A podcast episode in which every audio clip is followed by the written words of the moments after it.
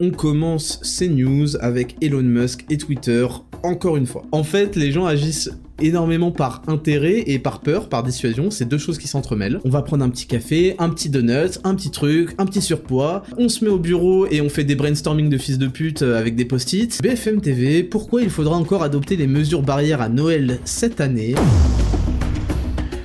Bienvenue dans 10 000 pas, le podcast qu'on écoute en faisant ces 10 000 pas. Je m'appelle Ismail Ouslimani, aussi connu sous le nom de Raptor sur internet, youtubeur à plus de 700 000 abonnés, fondateur de Raptor Coaching Pro et Raptor Nutrition, mes entreprises spécialisées en transformation physique et en mieux-être. Et dans ce podcast, nous discuterons de philosophie de vie à la lumière de l'actualité afin de développer un mental d'acier et de conquérir le monde. Salut à toutes et à tous, bienvenue en 10 000 pas, le podcast le plus réel du game, le plus écouté du game, le plus long du game, le plus stylé du game, le plus intéressant du game, et tout simplement le podcast euh, bah, que vous écoutez toutes les semaines, voilà. j'ai plus j'ai plus de quoi présenter le podcast tellement il est stylé. Je suis Raptor évidemment, vous m'avez reconnu, à ma voix exceptionnellement agréable à écouter. Très heureux de vous retrouver pour ce 14e épisode. On est le 4 décembre, et on approche dangereusement des 2 millions d'écoutes. Septembre, octobre, novembre, on a mis 3 mois pour avoir 2 millions d'écoutes, c'est énorme. Je suis super content, je vous remercie parce que c'est grâce à vous, c'est grâce évidemment à l'intérêt que vous portez pour ce que je dis, pour ce podcast, pour euh, l'engouement qu'il y a autour de ça. Et euh, grâce à vos partages, vos partages en story toutes les semaines, je rappelle euh, que vous pouvez me suivre à Traptor Podcast euh, sur Instagram, à Traptor Podcast aussi sur TikTok. maintenant, on met des extraits une à deux fois par jour des, des, précédents podcasts pour pas spoil. Donc, on, on essaie d'avoir une semaine de retard entre guillemets. Et vous pouvez me suivre sur mon compte principal Raptor VS Font. J'ai plein de choses à vous dire encore dans ce podcast, il y a plein plein plein de sujets. Évidemment, je rappelle, on commence avec la rubrique numéro 1, la semaine du Raptor, où je vais vous raconter un peu ce que j'ai fait cette semaine, et euh, il y a des initiatives que j'ai mis, mises en place, donc je vais vous en parler. Rubrique numéro 2 sera les news de la semaine, on va parler un peu de Twitter, d'Elon Musk, parce que c'est vraiment quelque chose qui revient régulièrement, régulièrement, il y a des gros changements en ce moment. On va parler euh, des, des, influenceurs et de, de et des, des et de l'État. Vous allez voir, c'est intéressant. Et puis, on va parler euh, des masques dans le métro. voilà. Donc, je vous annonce une rubrique news qui va être très, euh, très cool. Ensuite, on fera la rubrique 3, leçon de vie. Et cette semaine, la, leçon de vie euh, que je voulais partager avec vous, elle concerne les relations amicales et les relations amoureuses. C'est un point sur lequel j'aimerais vraiment, vraiment insister. Donc, ce sera la leçon de vie de cette semaine. Et puis, on finira avec la rubrique 4 et Raptor, vos questions sur moi personnellement et la rubrique 5, courrier des auditeurs, où je répondrai à vos problèmes de vie perso que vous me partagez tous les samedis. C'est pour ça qu'il faut me suivre sur Instagram, c'est exclusif à Instagram. Tous les samedis, je vous demande de partager, et avec euh, l'équipe, on sélectionne, euh, et, ensuite, c'est 100% anonyme évidemment ça, et ensuite j'essaye de vous donner mes impressions, mes conseils, euh, dans, dans, dans mon humble mesure, bien sûr. Donc, écoutez sans plus attendre, pas plus de blabla, J'espère, je vais pas répéter qu'on entre dans le mois de décembre, qu'il fait très très froid, qu'il euh, fait euh, jour 0 euh, heure par jour, et que bah, ça va avoir des influences sur votre morale, sur votre état d'esprit, sur votre courage, sur votre volonté. Et la volonté, c'est cette petite flamme qui brûle entre nos deux poumons, à côté de notre cœur. C'est une flamme qui s'est éteinte pour certains et qui est très faible pour d'autres et qu'il faut sans cesse raviver, qu'il faut sans cesse entretenir. Et cette flamme, quand il fait froid, quand il neige, quand il pleut, eh bah il faut lui souffler dessus, l'entretenir, être gentil avec elle, parce que c'est la flamme qui nous maintient en vie, c'est la flamme qui nous donne l'envie de vivre, l'envie de faire des choses, c'est la flamme de la volonté. Euh, c'est pas pour rien que euh, dans tous les mangas on parle de ki, on parle de haki, etc., que ça se traduit par volonté, même si c'est très kitsch, je vous l'accorde de faire cette comparaison là, mais je la trouve belle. Je trouve qu'il y a un intérêt dans toutes les œuvres qu'on lit, qu'on écoute, qu'on partage. Et, euh, et donc je, je, reprends cette référence connue des mangas du haki, parce que c'est ça, le haki, c'est la volonté, c'est la volonté de s'en sortir, de se battre, de d'accomplir quelque chose, c'est croire en soi. Voilà, donc je vais pas vous refaire le speech, mais sachez que là, il faut entretenir cette flamme, il faut continuer et commencer, euh, préparer déjà l'année, euh, le mois de janvier, l'année 2023, qui va être la meilleure année de votre life. Point barre, j'en ai rien à foutre, je veux pas entendre d'excuses. Donc, pas plus de blabla, on commence directement avec la rubrique numéro 1, la semaine du Raptor, jingle. Rubrique numéro 1, la semaine du Raptor. On va commencer directement cette rubrique avec le Tchad de la semaine. Le chat de la semaine, c'est une rubrique, enfin c'est une rubrique, c'est un titre qui arrive pas forcément toutes les semaines, ça dépend, ça dépend s'il y a des mecs qui sont illustrés dans la communauté vraiment. Et cette semaine, le chat de la semaine, c'est euh, celui que j'ai euh, surnommé Unboxing Guy, euh, qui est sur Instagram et que je vais citer. Donc c'est Clément GL underscore. Donc Clément C-L-E-M-E-N-T G-L underscore, c'est-à-dire tiré du bas. euh, c'est le chat de la semaine. Il m'a fait plaisir de fou. Il a fait un réel vidéo euh, d'unboxing euh, à la, je sais même pas ce que c'est en tant que super urbain euh, du monde. C'est euh, une une putain de scie et ça m'a fait rire parce que il en a fait une vidéo. Bon, il a une dégaine que je kiffe. Et on sent qu'il a des mimiques un peu de Papacito, un peu de Raptor, du vocabulaire comme ça et j'aime bien. En fait, je suis content, euh, je suis content qu'on ait aussi une petite influence euh, là-dedans, et je suis content de retrouver ça parce que bah c'est tout à notre honneur et euh, et c'est on, préfère que vous parliez comme ça plutôt que vous parliez comme euh, comme des rappeurs euh, illettrés. Donc j'ai kiffé.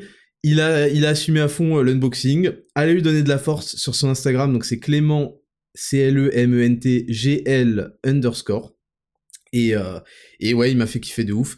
Il y a des gens qui sont venus l'insulter parce que sachez qu'en fait tout ce qui touche à moi, il y a des, c'est pas des gauchistes. Hein. Attention, c'est des droitards. C'est, enfin des droitards. En réalité, en fait, c'est des gauchistes qui aiment pas les arabes et les travelots. du coup, ça devient des droitards. Mais c'est des comportements de gauchistes qui essaient de cancel, ils vont harceler, etc. Donc il y a des, gauchistes qui aiment pas les arabes et les droitards qui sont partis euh, l'insulter parce que euh, quelque chose de positif et ils ont horreur de ça. Ils veulent que les gens restent dans le caca avec eux. Donc allez lui donner de la force Clément GL underscore, c'est notre chat de la semaine. Gros big up à lui, gros gros big up à lui, j'ai kiffé. Euh, continuez comme ça les gars, vous me faites plaisir et j'aimerais bien avoir un chat de la semaine chaque semaine.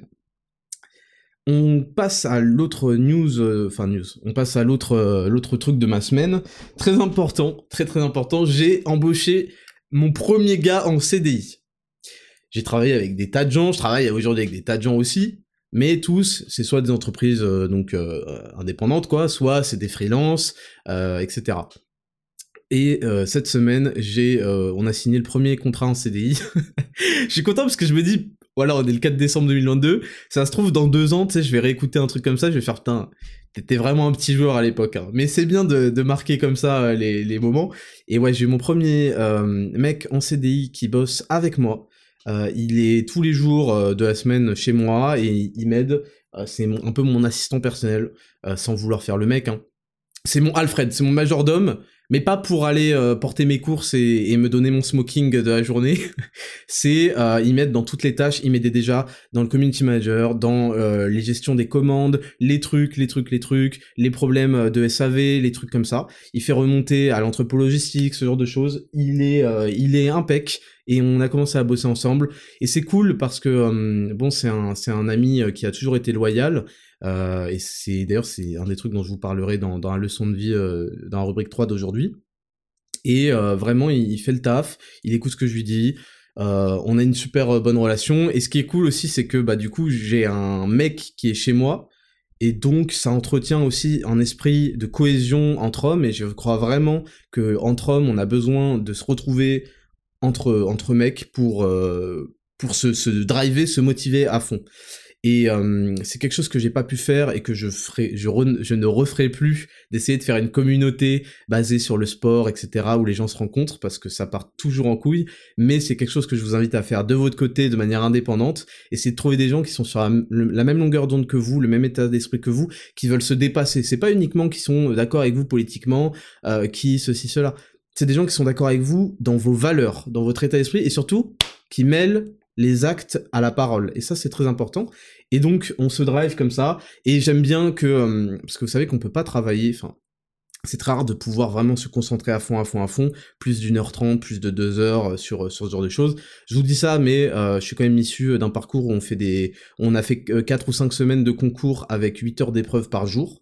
Voilà, 4 heures le matin, 4 heures l'après-midi. Donc oui, c'est possible de se concentrer pendant 4 heures et voire même on aurait aimé en faire plus, hein, parce qu'on on finit jamais hein, les épreuves, ça, ça faut que vous le sachiez. Dans les concours euh, de prépa, on ne finit jamais quasiment les épreuves. Euh, donc voilà, il y a une frustration, donc c'est-à-dire qu'on est capable de faire plus. Mais bref, et ce que je voulais vous dire, c'est que du coup, on fait des petits rituels de, de beauf, de, mec beauf, quoi. C'est-à-dire qu'on finit au bout d'une heure trente, truc, on va reset un peu notre concentration, on va euh, marcher un petit peu dans l'appart, on va faire 30 pompes, on va prendre un, café, un verre d'eau, un truc du genre, et on est reparti. Évidemment, tous les matins, ce bâtard me vide mon berserk et limitless parce que je veux qu'il soit au taquet. Donc, euh, heureusement qu'on va être rationné, enfin rationné, heureusement qu'on va être restocké plutôt dans pas longtemps parce que j'ai fait des stocks d'urgence. Et il y aura la deuxième version de berserk, mais je vous en parlerai plus tard. Mais voilà, premier CDI, trop bien, et j'espère que ça va accélérer, vitesse, action, résultat, que ça va vraiment permettre de bosser encore plus, de produire encore plus. Et c'est pas du tout du luxe d'avoir d'avoir un, un, assistant pour m'aider quoi. Enfin le enfin j'appelle ça assistant mais c'est c'est tellement plus vaste. Donc voilà, ensuite on a fait un shooting, enfin j'ai fait. Putain, ça a duré toute la journée, je suis parti à 9h, je suis rentré à 17h et on a pris une pause repas qui était de manger une de mes barres protéinées. Euh, gourmande. Je, je, on a fait le shooting des barres protéinées qui sortent mercredi 18h30. Ne loupez pas le créneau. Mercredi 18h30, il va y avoir euh, comme d'habitude une offre de lancement qui va durer uniquement toute la soirée, grand max. Ne loupez pas le créneau parce que la dernière fois qu'on a fait le lancement Berserk et Limitless, il y a eu un, sold out, tout a disparu en 2h30, et après j'ai reçu des DM de mecs dégoûtés, blablabla. Vous savez qu'après ça met 2-3 mois. Euh, à fabriquer. Donc là, on a fait le shooting des nouvelles barres protéinées. Je vous ai fait deviner au fur et à mesure ce que c'était. Donc il y a eu trois gagnants sur Instagram Raptor Nutrition. Ces petits chanceux vont les recevoir demain lundi. Donc demain lundi, il y a déjà des petits chanceux euh, qui ont participé au concours et qui ont gagné, qui vont recevoir ou bien les croustilles choco noisettes ou bien les moelleux chocolat praliné. C'est deux barres différentes, vraiment c'est deux styles très différents, mais c'est deux styles que j'adorais et que j'ai pas pu choisir, du coup je fais vas-y on va faire les deux et on va voir ce qu'en pense euh, le public quoi. Et euh, on a fait le shooting, les photos elles sont magnifiques, il y avait la styliste qui a ramené des trucs, ambiance Noël, c'est vraiment, j'ai hâte, hâte, hâte, donc là je devrais recevoir, et tout sera prêt évidemment pour le lancement mercredi 18h30, tout est déjà dans nos stocks, c'est royal. Je vais juste vous en parler un petit peu plus. Donc on a la barre Krusty Choco Noisette, qui fait 60 grammes, c'est énorme. Dans le monde des barres, c'est énorme, c'est une brique. Elle vous calera, elle fait 230 calories. 38% de protéines, 15% de fibres, moins de 3 grammes de sucre, et elle est source, mais ça c'est les deux, source de hum, magnésium, de zinc et euh, de vitamine B1. Donc c'est, elle est incroyable, elle est très très riche en, protéines et on a on a pensé ça.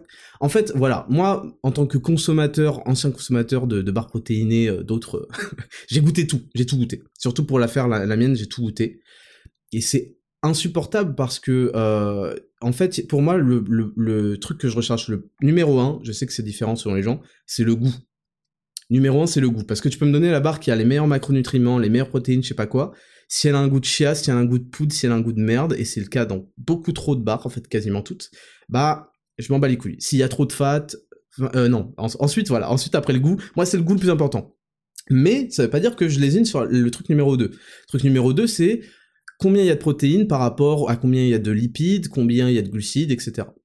Et ça, bah souvent en fait, pour qu'il y ait un bon goût, ils blindent, blindent les graisses, le caramel, truc, truc, truc. Et donc ça, bah c'est chiant parce que tu prends une barre et en fait tu te retrouves avec 15 grammes de lipides, 18 grammes de lipides, 20 grammes de lipides, c'est pas ce que tu veux. Euh, c'est trop, les lipides ça monte trop vite dans la journée, on veut manger des œufs, on veut truc, on veut pas que ce soit une barre protéinée qui soit ça. Et enfin, bah ensuite je regarde euh, l'origine, euh, les ingrédients, ce genre de choses. Je précise, comme d'habitude, tout est made in France, tout est fabriqué en France. Euh, c'est important que je le reprécise parce que visiblement il y a des euh, il y a des gens qui euh, colportent des mensonges là-dessus. Tout est fabriqué en France et de toute façon on en rediscutera dans la rubrique 2, vous allez voir, ça va être super intéressant. Donc c'est des super produits et j'ai oublié quatrième chose, c'est la digestion. Sur, je vous promets et peut-être que vous allez vous retrouver là-dedans que toutes les barres que j'ai goûtées, quasiment sans exception, hein, elles me font péter de ouf. Je sais que c'est un peu délicat de parler de ça, mais euh, bon, on n'a pas de tabou ici. Elles me retournent le bide dès la première bouchée, c'est infect, c'est pas possible. Et j'aime pas euh, ingurgiter des produits, même si c'est euh, pratique ou quoi, la barre protéinée, mais si elle me pète le bide, c'est n'importe quoi, tu vois. Donc ça, c'est quelque chose qu'on retrouve pas avec mes barres. Donc il y a la croustille choco noisette, donc le goût, il est impressionnant. Tous les mecs qui ont au shooting, enfin les mecs, il y avait trois meufs. voilà, pour vous dire, les, meufs en plus, elles sont très exigeantes par rapport à ce genre de choses. Elles veulent quelque chose de gourmand, de rond, toutes les meufs qui ont goûté, elles ont halluciné. Et euh, évidemment, elles connaissent pas trop les, les macronutriments, mais je vous dis, quand on a 38% de protéines et que c'est aussi bon, c'est croustillant, il y a des noisettes, euh, c'est, enfin, c'est, voilà, c'est ça, c'est la première barre. Et la deuxième, c'est moelleux chocolat praliné. Elle est un tout petit peu plus euh, petite, mais elle est toujours grosse. Elle fait 45 grammes. Et celle-là, c'est un autre style. Elle est pas croustillante, elle est pas vraiment aux céréales. C'est un moelleux chocolat praliné, comme ça s'appelle. Euh, et c'est 170 calories, donc c'est une, une, une, collation un peu plus petite. Ça, vous pouvez le prendre euh, pendant vos pauses euh, café. Vous pouvez le prendre avant d'aller à la salle, une heure avant. Vous pouvez le prendre après, après la salle, si jamais vous avez envie de manger tout de suite, parce que vous avez des transports, trucs, trucs, ou que vous enchaînez avec les cours pour ceux qui s'entraînent le midi, ou avec le taf, ce genre de choses. Et ça cale bien.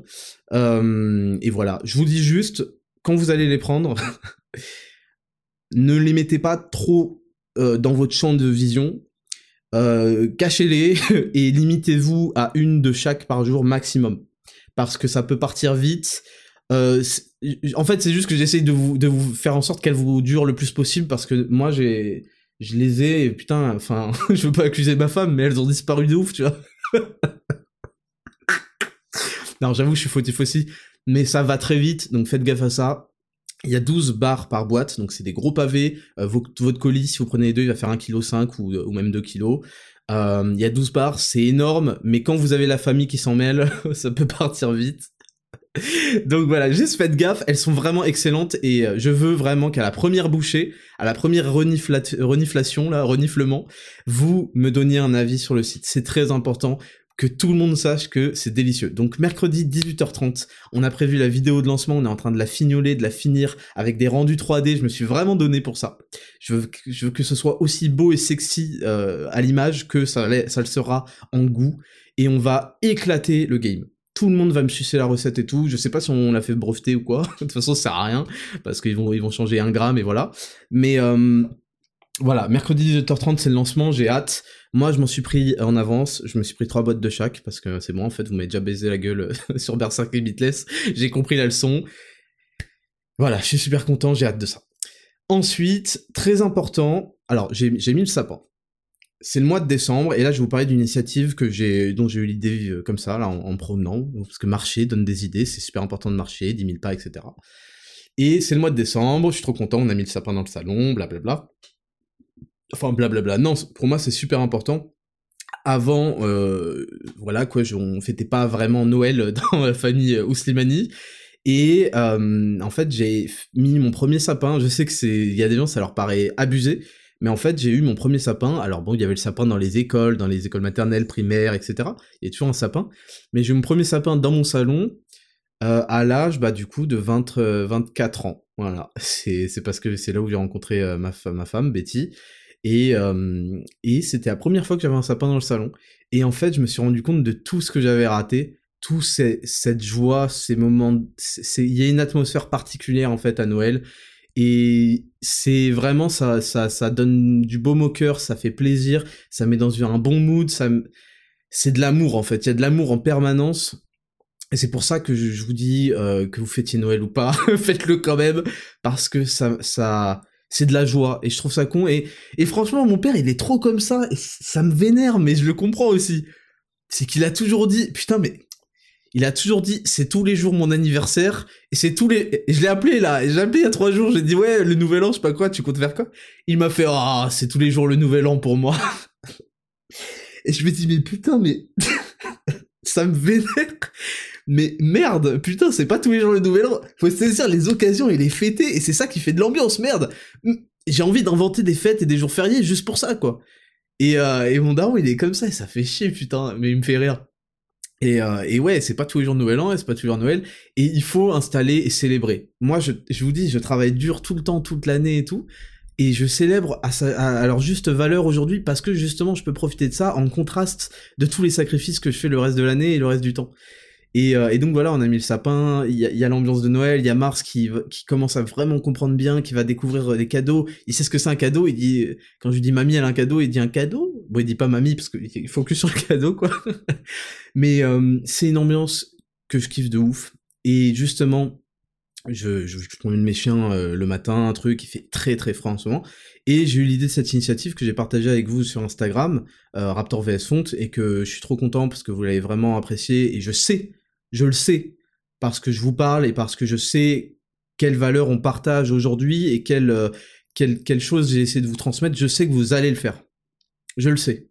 Et c'est important, même pour vous, c'est important que vous fixiez des choses à faire, même si c'est une fois par semaine, et que vous le fassiez qui est pas des oh je le ferai demain. C'est important si vous avez décidé de mardi, vous le faites mardi, pas mercredi parce que vous devez le faire et je sais que vous allez le faire. Et donc euh, cette idée c'était euh, tout simplement euh, à la manière d'un calendrier de l'avant, même si c'est c'est pas vraiment ce que je veux ce que je veux transmettre, c'est que bah, en, se répartissant chacun tous les jours finalement de la semaine, j'ai proposé que chaque jour, enfin chaque jour, un jour précis de la semaine, moi par exemple ce sera le mardi et le jeudi, mais vous, par exemple, ça peut être que le mardi, un jour précis de la semaine, on amène un panier repas à soit bah, un SDF, quelqu'un qui est, qui dans le froid, qui en a besoin, euh, qui, souffre, soit si vous êtes en campagne, parce qu'il y a des gens qui m'ont dit je suis en campagne, je sais pas quoi, il n'y a pas de SDF autour de moi, nan, bah quelqu'un dans votre entourage, dans votre environnement proche, il y a forcément des personnes âgées, euh, des personnes en besoin, peut-être en situation de handicap, des choses comme ça, ou des personnes seules qui, euh, éprouvent de la solitude, et bah vous y allez, et ça coûte rien, ça coûte très peu. Il y a des applis comme Deliveroo, euh, Deliveroo, pas du tout, comme Too Good To Go. Euh, je, je, crois qu'il y a des applis concurrentes, vous faites ce que vous voulez, pour, si vous êtes en centre urbain, pour récupérer les invendus euh, de, la journée, ça évite le gâchis. C'est des trucs qui sont bouffables, hein, évidemment, et qui sont même parfois bon, très bons. Enfin, euh, c'est juste que, euh, en général, les invendus, c'est un peu la tarte aux épinards et aux trucs que, qui est pas forcément le best-seller, mais bon, c'est quand même de la bouffe et c'est quand même super bon et euh, vous pouvez récupérer des paniers d'invendus pour 2, 3 euros, maximum 5 euros. Et euh, donc, sinon, vous faites un, repas vous-même, une bouteille d'eau, un truc chaud, et vous l'amenez euh, à un SDF, à une personne dans le besoin, et vous allez voir, en fait, la chaleur euh, que ça procure de donner, mais je, je sais que vous la connaissez, de donner, d'aider. Je veux que vous ressentiez ça parce que c'est aussi important on le fait pour les autres, on le fait aussi pour nous-mêmes. Et au-delà de tout ça, ce que parce que je veux vous transmettre et je veux pas être mal euh, compris, si je vous invite autant à travailler sur vous, à être en forme, à être stable, à être mentalement capable de gérer le stress, les problèmes de la vie, à être l'homme, la femme de la situation, sur qui on peut compter, c'est parce que justement je veux que vous soyez en place pour être quelqu'un sur qui on peut compter.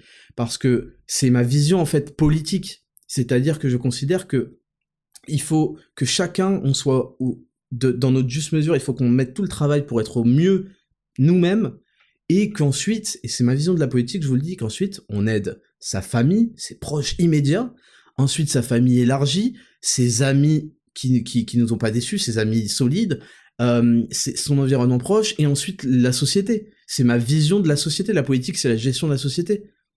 Et, euh, et c'était important parce qu'il y, a eu, y a eu des très bons commentaires qui disaient bah super, voilà, moi j'ai fait ça hier, truc, super initiative, blabla.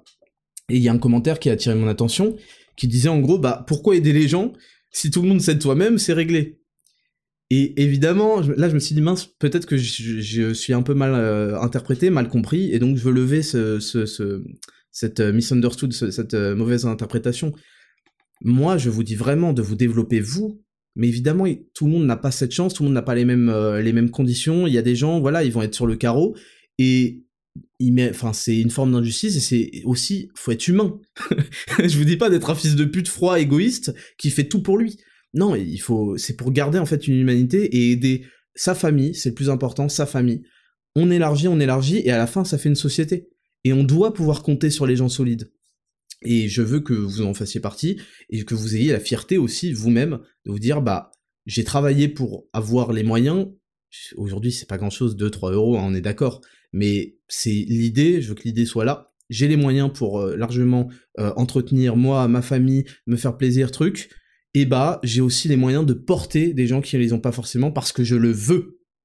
Parce que je le veux, pas parce que j'ai été obligé. Pas parce que l'État m'a pris de l'argent et l'a redistribué, trucs. Parce que je le veux parce que je veux montrer que moi, quand je réussis à m'en sortir, eh bah, je suis capable d'aider quelqu'un, voilà, et de lui procurer du, bonheur, du plaisir. Et il y a le plaisir d'offrir, la joie de recevoir, la chaleur euh, que, que, ça émane. Et donc c'était très important pour moi de partager ça avec vous, et je suis super content euh, des retours et du fait que je le sais, vous allez tous le faire.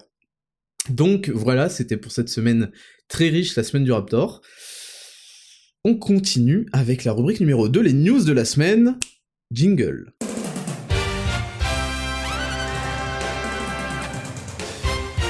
Rubrique numéro 2, les news de la semaine. On commence ces news avec Elon Musk et Twitter, encore une fois. Elon Musk, depuis qu'il a pris le poste de Twitter, depuis qu'il est devenu patron de Twitter, en gros, euh, il est en guerre ouverte. J'aime bien Elon Musk parce que quand on lui déclare la guerre, il la déclare en retour et t'inquiète pas que ça va finir en négociation ou euh, en, guerre totale, quoi. Il a hum, été menacé par Apple qui de, que Twitter soit retiré de l'Apple Store. Il a mis un coup de pression à Apple en disant tiens, ça serait cool que Apple euh, nous fournisse un audit, euh, c'est-à-dire une, liste, un compte rendu de toutes leurs décisions de censure ces trois dernières années.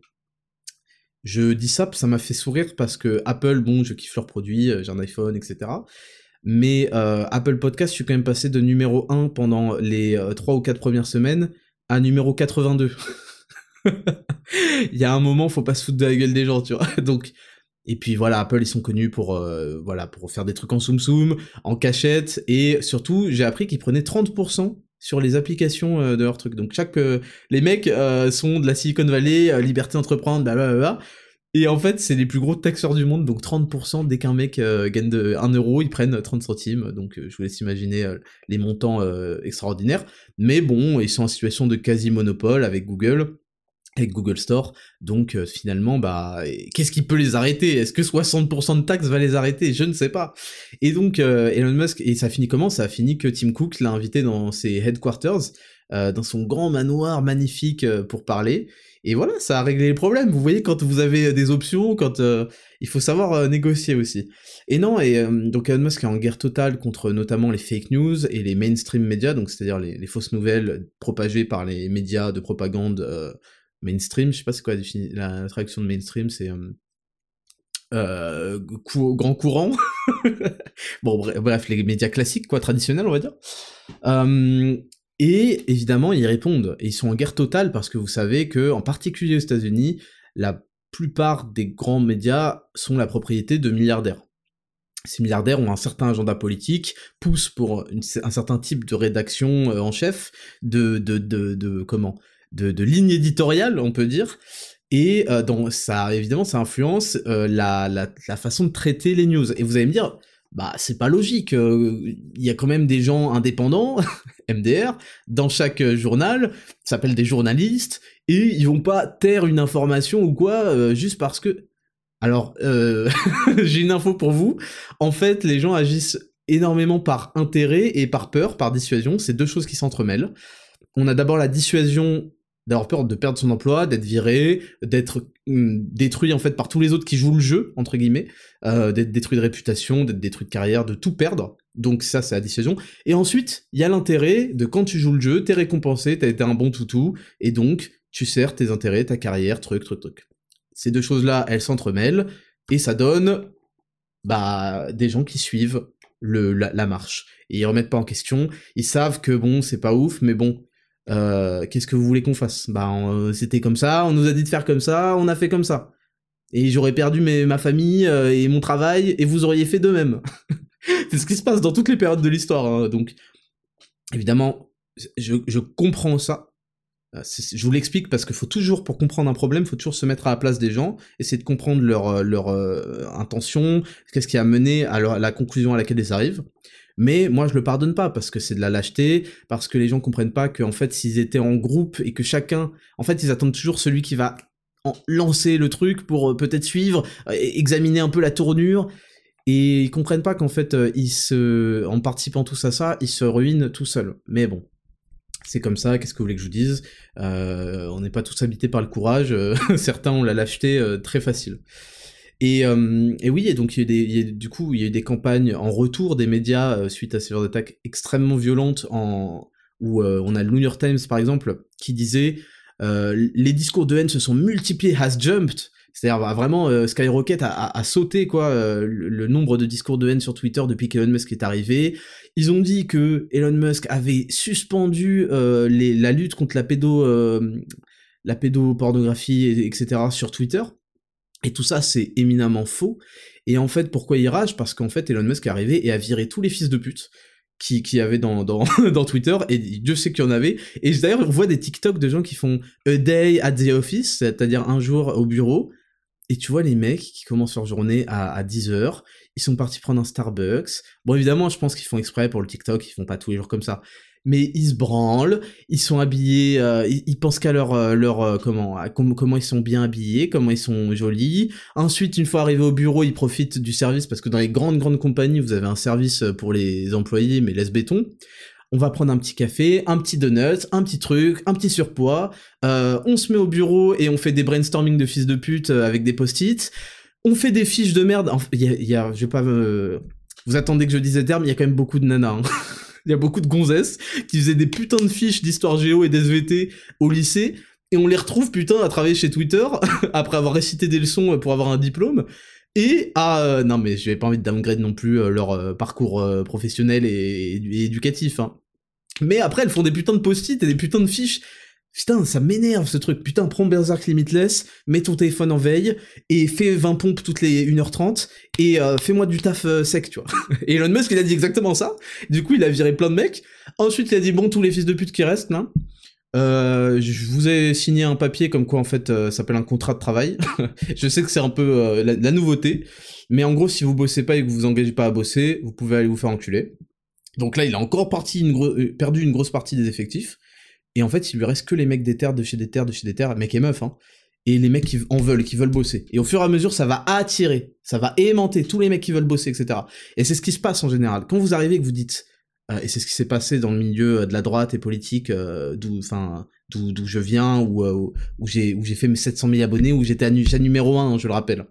C'est ce qui s'est passé, c'est que j'ai dit, bon, les mecs, on va arrêter de commenter, de bitcher sur l'actualité non-stop, c'est pas ce que je veux arrêtez de casser les couilles avec les élections, vous allez voir que c'est un, poteau rose et que c'est un piège à, à débile qui vous prend votre attention et votre énergie, et votre énergie physique, mentale, émotionnelle, surtout émotionnelle, tous les cinq ans, et c'est, voilà, c'est le cirque. Euh, si vous voulez aller voter, allez voter. Je me suis énormément insulter hein, quand j'ai dit ça. Hein. Énormément, par, par tous les mecs, euh, par tous les gigagolems à fond, euh, élection, je sais pas quoi. Ils ont eu ce que je leur ai prédit le jour des élections, et je leur ai dit, écoutez, c'est pas grave, il faut apprendre dans la vie.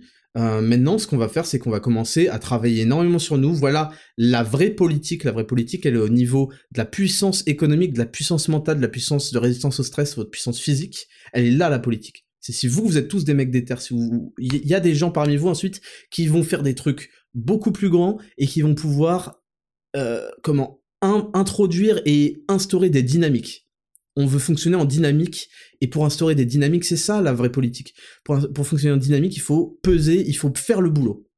Et si vous continuez à commenter, à chialer, à vous plaindre, mais c'est, enfin, vous allez rester et on va tourner encore 5 ans. J'ai pas le time. On n'a plus le temps de passer 5 ans, 5 ans, 5 ans à faire les golemons.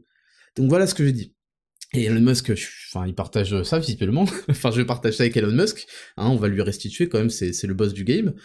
Et, euh, et ouais, voilà, et donc il s'est fait insulter, il s'est fait truc, tout le monde le, le, le, le diffame, le calomnie, parce qu'il a dit, bah les mecs, vous cassez les couilles à des fils de pute, est-ce qu'on peut passer au boulot? Le, le, Ce mec parle de Mars, de Mars, pas mon fils, hein, de Mars la planète, pas le dieu de la guerre non plus, parle de planète, de conquérir la planète. Est-ce que vous croyez qu'il a le temps pour des fils de pute qui font des TikTok, a day in office? Euh, J'ai mangé trois donuts, ensuite, après avoir fait des post-it, je suis allé remanger à la pause repas, euh, un taco ball au poisson, ensuite... Vos gueules, putain, vos gueules, bande de merde. On, est, on a besoin de bosser, d'avancer, parce qu'en fait, il y a la conquête de Mars et plein de trucs derrière. On n'a plus le time de se reposer sur les lauriers. Et ce qui est drôle, c'est que c'est comme ça que Twitter est né. Twitter est pas né euh, de euh, A Day in My Office. Twitter, c'est né de d'un mec qui était un malade mental et qui a bossé comme un bâtard. Il faut pas perdre, ce que je vous dis, il faut pas perdre la, dynamique, l'accélération, la vitesse, faut pas la perdre. Quand vous commencez à, vous branler, et eh ben il y a un milliardaire qui vient, qui vous rachète et qui vous licencie, c'est comme ça. Donc euh, voilà, et il y a eu un truc qui a fait un, énorme boom cette semaine, c'est ce qu'on appelle les Twitter Files. Donc je vais vous lire, ça a été rapporté par, euh, par Valeur Actuelle. J'ai pas vu d'autres, euh, vous me pardonnerez, j'ai pas vu d'autres euh, médias le rapporter. et vous allez comprendre pourquoi. Donc je vais vous lire. Twitter Files. Elon Musk révèle les dessous de la censure du scandale Hunter Biden. Parenthèse, Hunter Biden, un des enfants de Joe Biden, un des fils de Joe Biden, et qui est Sleepy Joe. Bon, je vais pas entrer sur Joe Biden, mais c'est une énorme marionnette. Il dort. Les élections américaines. Je vais pas finir ma phrase parce que le podcast va sauter. Et euh, il se trouve qu'il a été impliqué parce qu'en fait, à un moment, tellement ils s'en battent les couilles ces gens, il a emmené à réparer son ordinateur. Et j'avoue, c'est pas super pro, mais le mec qui répare l'ordinateur, ce bâtard, il a euh, regardé tout ce qu'il y avait dedans et il a trouvé des dingueries. Des dingueries euh, niveau des mœurs. Bon, à la limite, ils sont tous cocaïnés les, les gens de ce milieu. Je veux dire, ça surprend personne. Mais je crois qu'il y avait plein d'autres trucs. C'était un peu hardcore. Bref. Mais en fait, je, je suis pas si tant au courant que ça de l'histoire je vois pas non plus ce qu'il y a d'extrêmement enfin c'est extrêmement choquant mais genre j'ai aucune attente vous voyez ce que je veux dire? J'ai aucune attente particulière que ces gens soient des saints ça m'étonne pas qu'ils aient des putes qu'ils aient des photos d'eux avec leur hot tub je sais pas quoi enfin enfin j'ai un bon bref et euh, je sais que c'est un milieu extrêmement perverti je n'apprends rien mais par contre je vous lis la suite le patron de Twitter, Elon Musk, avait promis de dévoiler les dossiers internes attestant de la suppression par le réseau social de, publications sur le scandale lié à l'affaire des emails secrets d'Hunter Biden, le fils du président américain.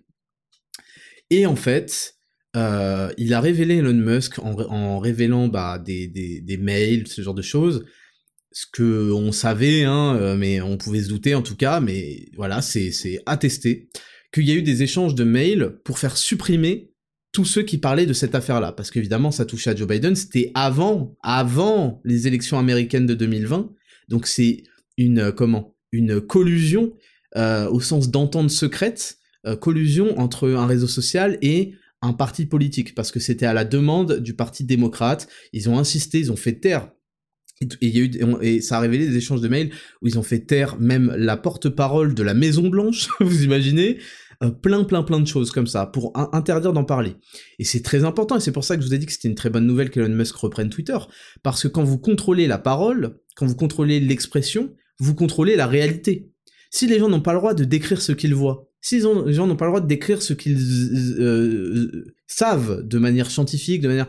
S'ils n'ont pas le droit à la parole, alors vous contrôlez l'expression de la réalité. Vous dites, bah c'est la réalité, c'est que... La réalité, c'est quoi euh, quand on est sur Internet? C'est ce que les gens nous rapportent avec les preuves, etc.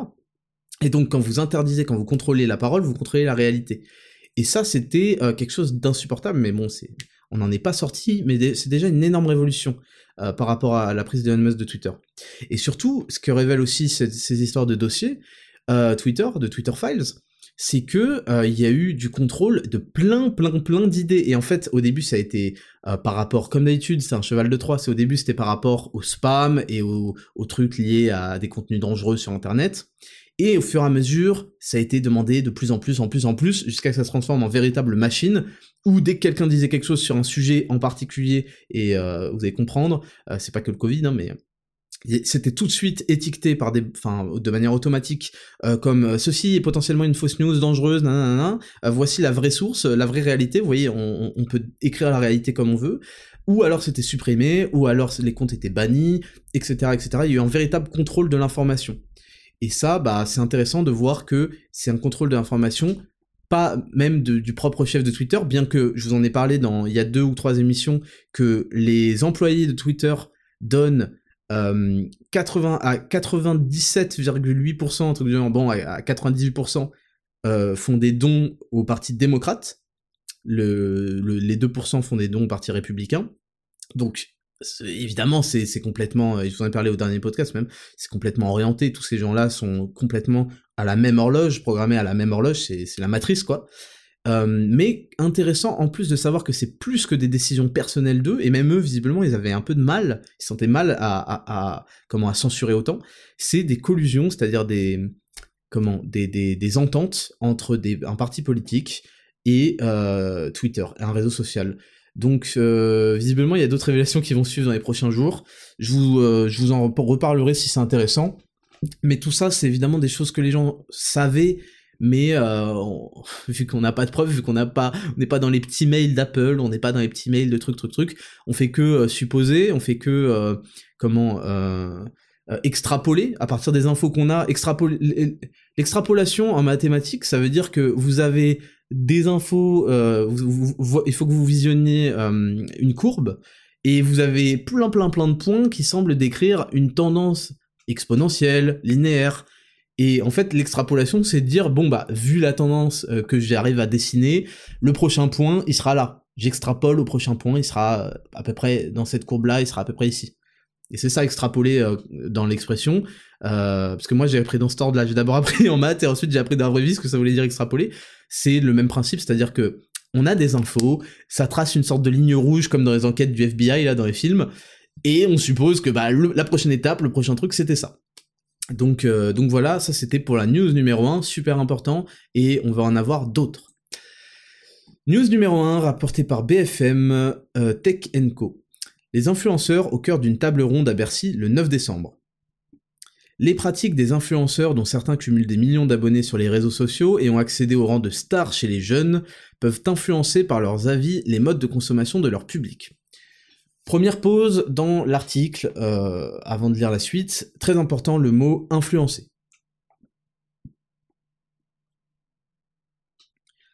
Pourquoi je relève le mot influencer? Parce qu'il faut que vous sachiez que on est tous, sans exception, influencés. On est tous, sans exception, influencés, et influencés par tout ce qu'on voit, tout ce qu'on écoute, tout ce qu'on entend, etc. Et ce qui est important, en fait, dans, le fait d'être influencé, c'est d'essayer de choisir au maximum qui on autorise à nous influencer.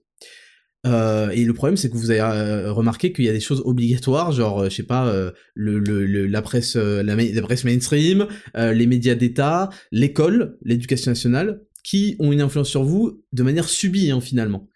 Et par contre, tout le reste, vous êtes libre de choisir qui va vous influencer, qui et, la, chose que je vais vous mettre et dont je vous avais déjà parlé, c'est que moi, je vous invite à questionner de manière permanente d'où vous viennent vos idées.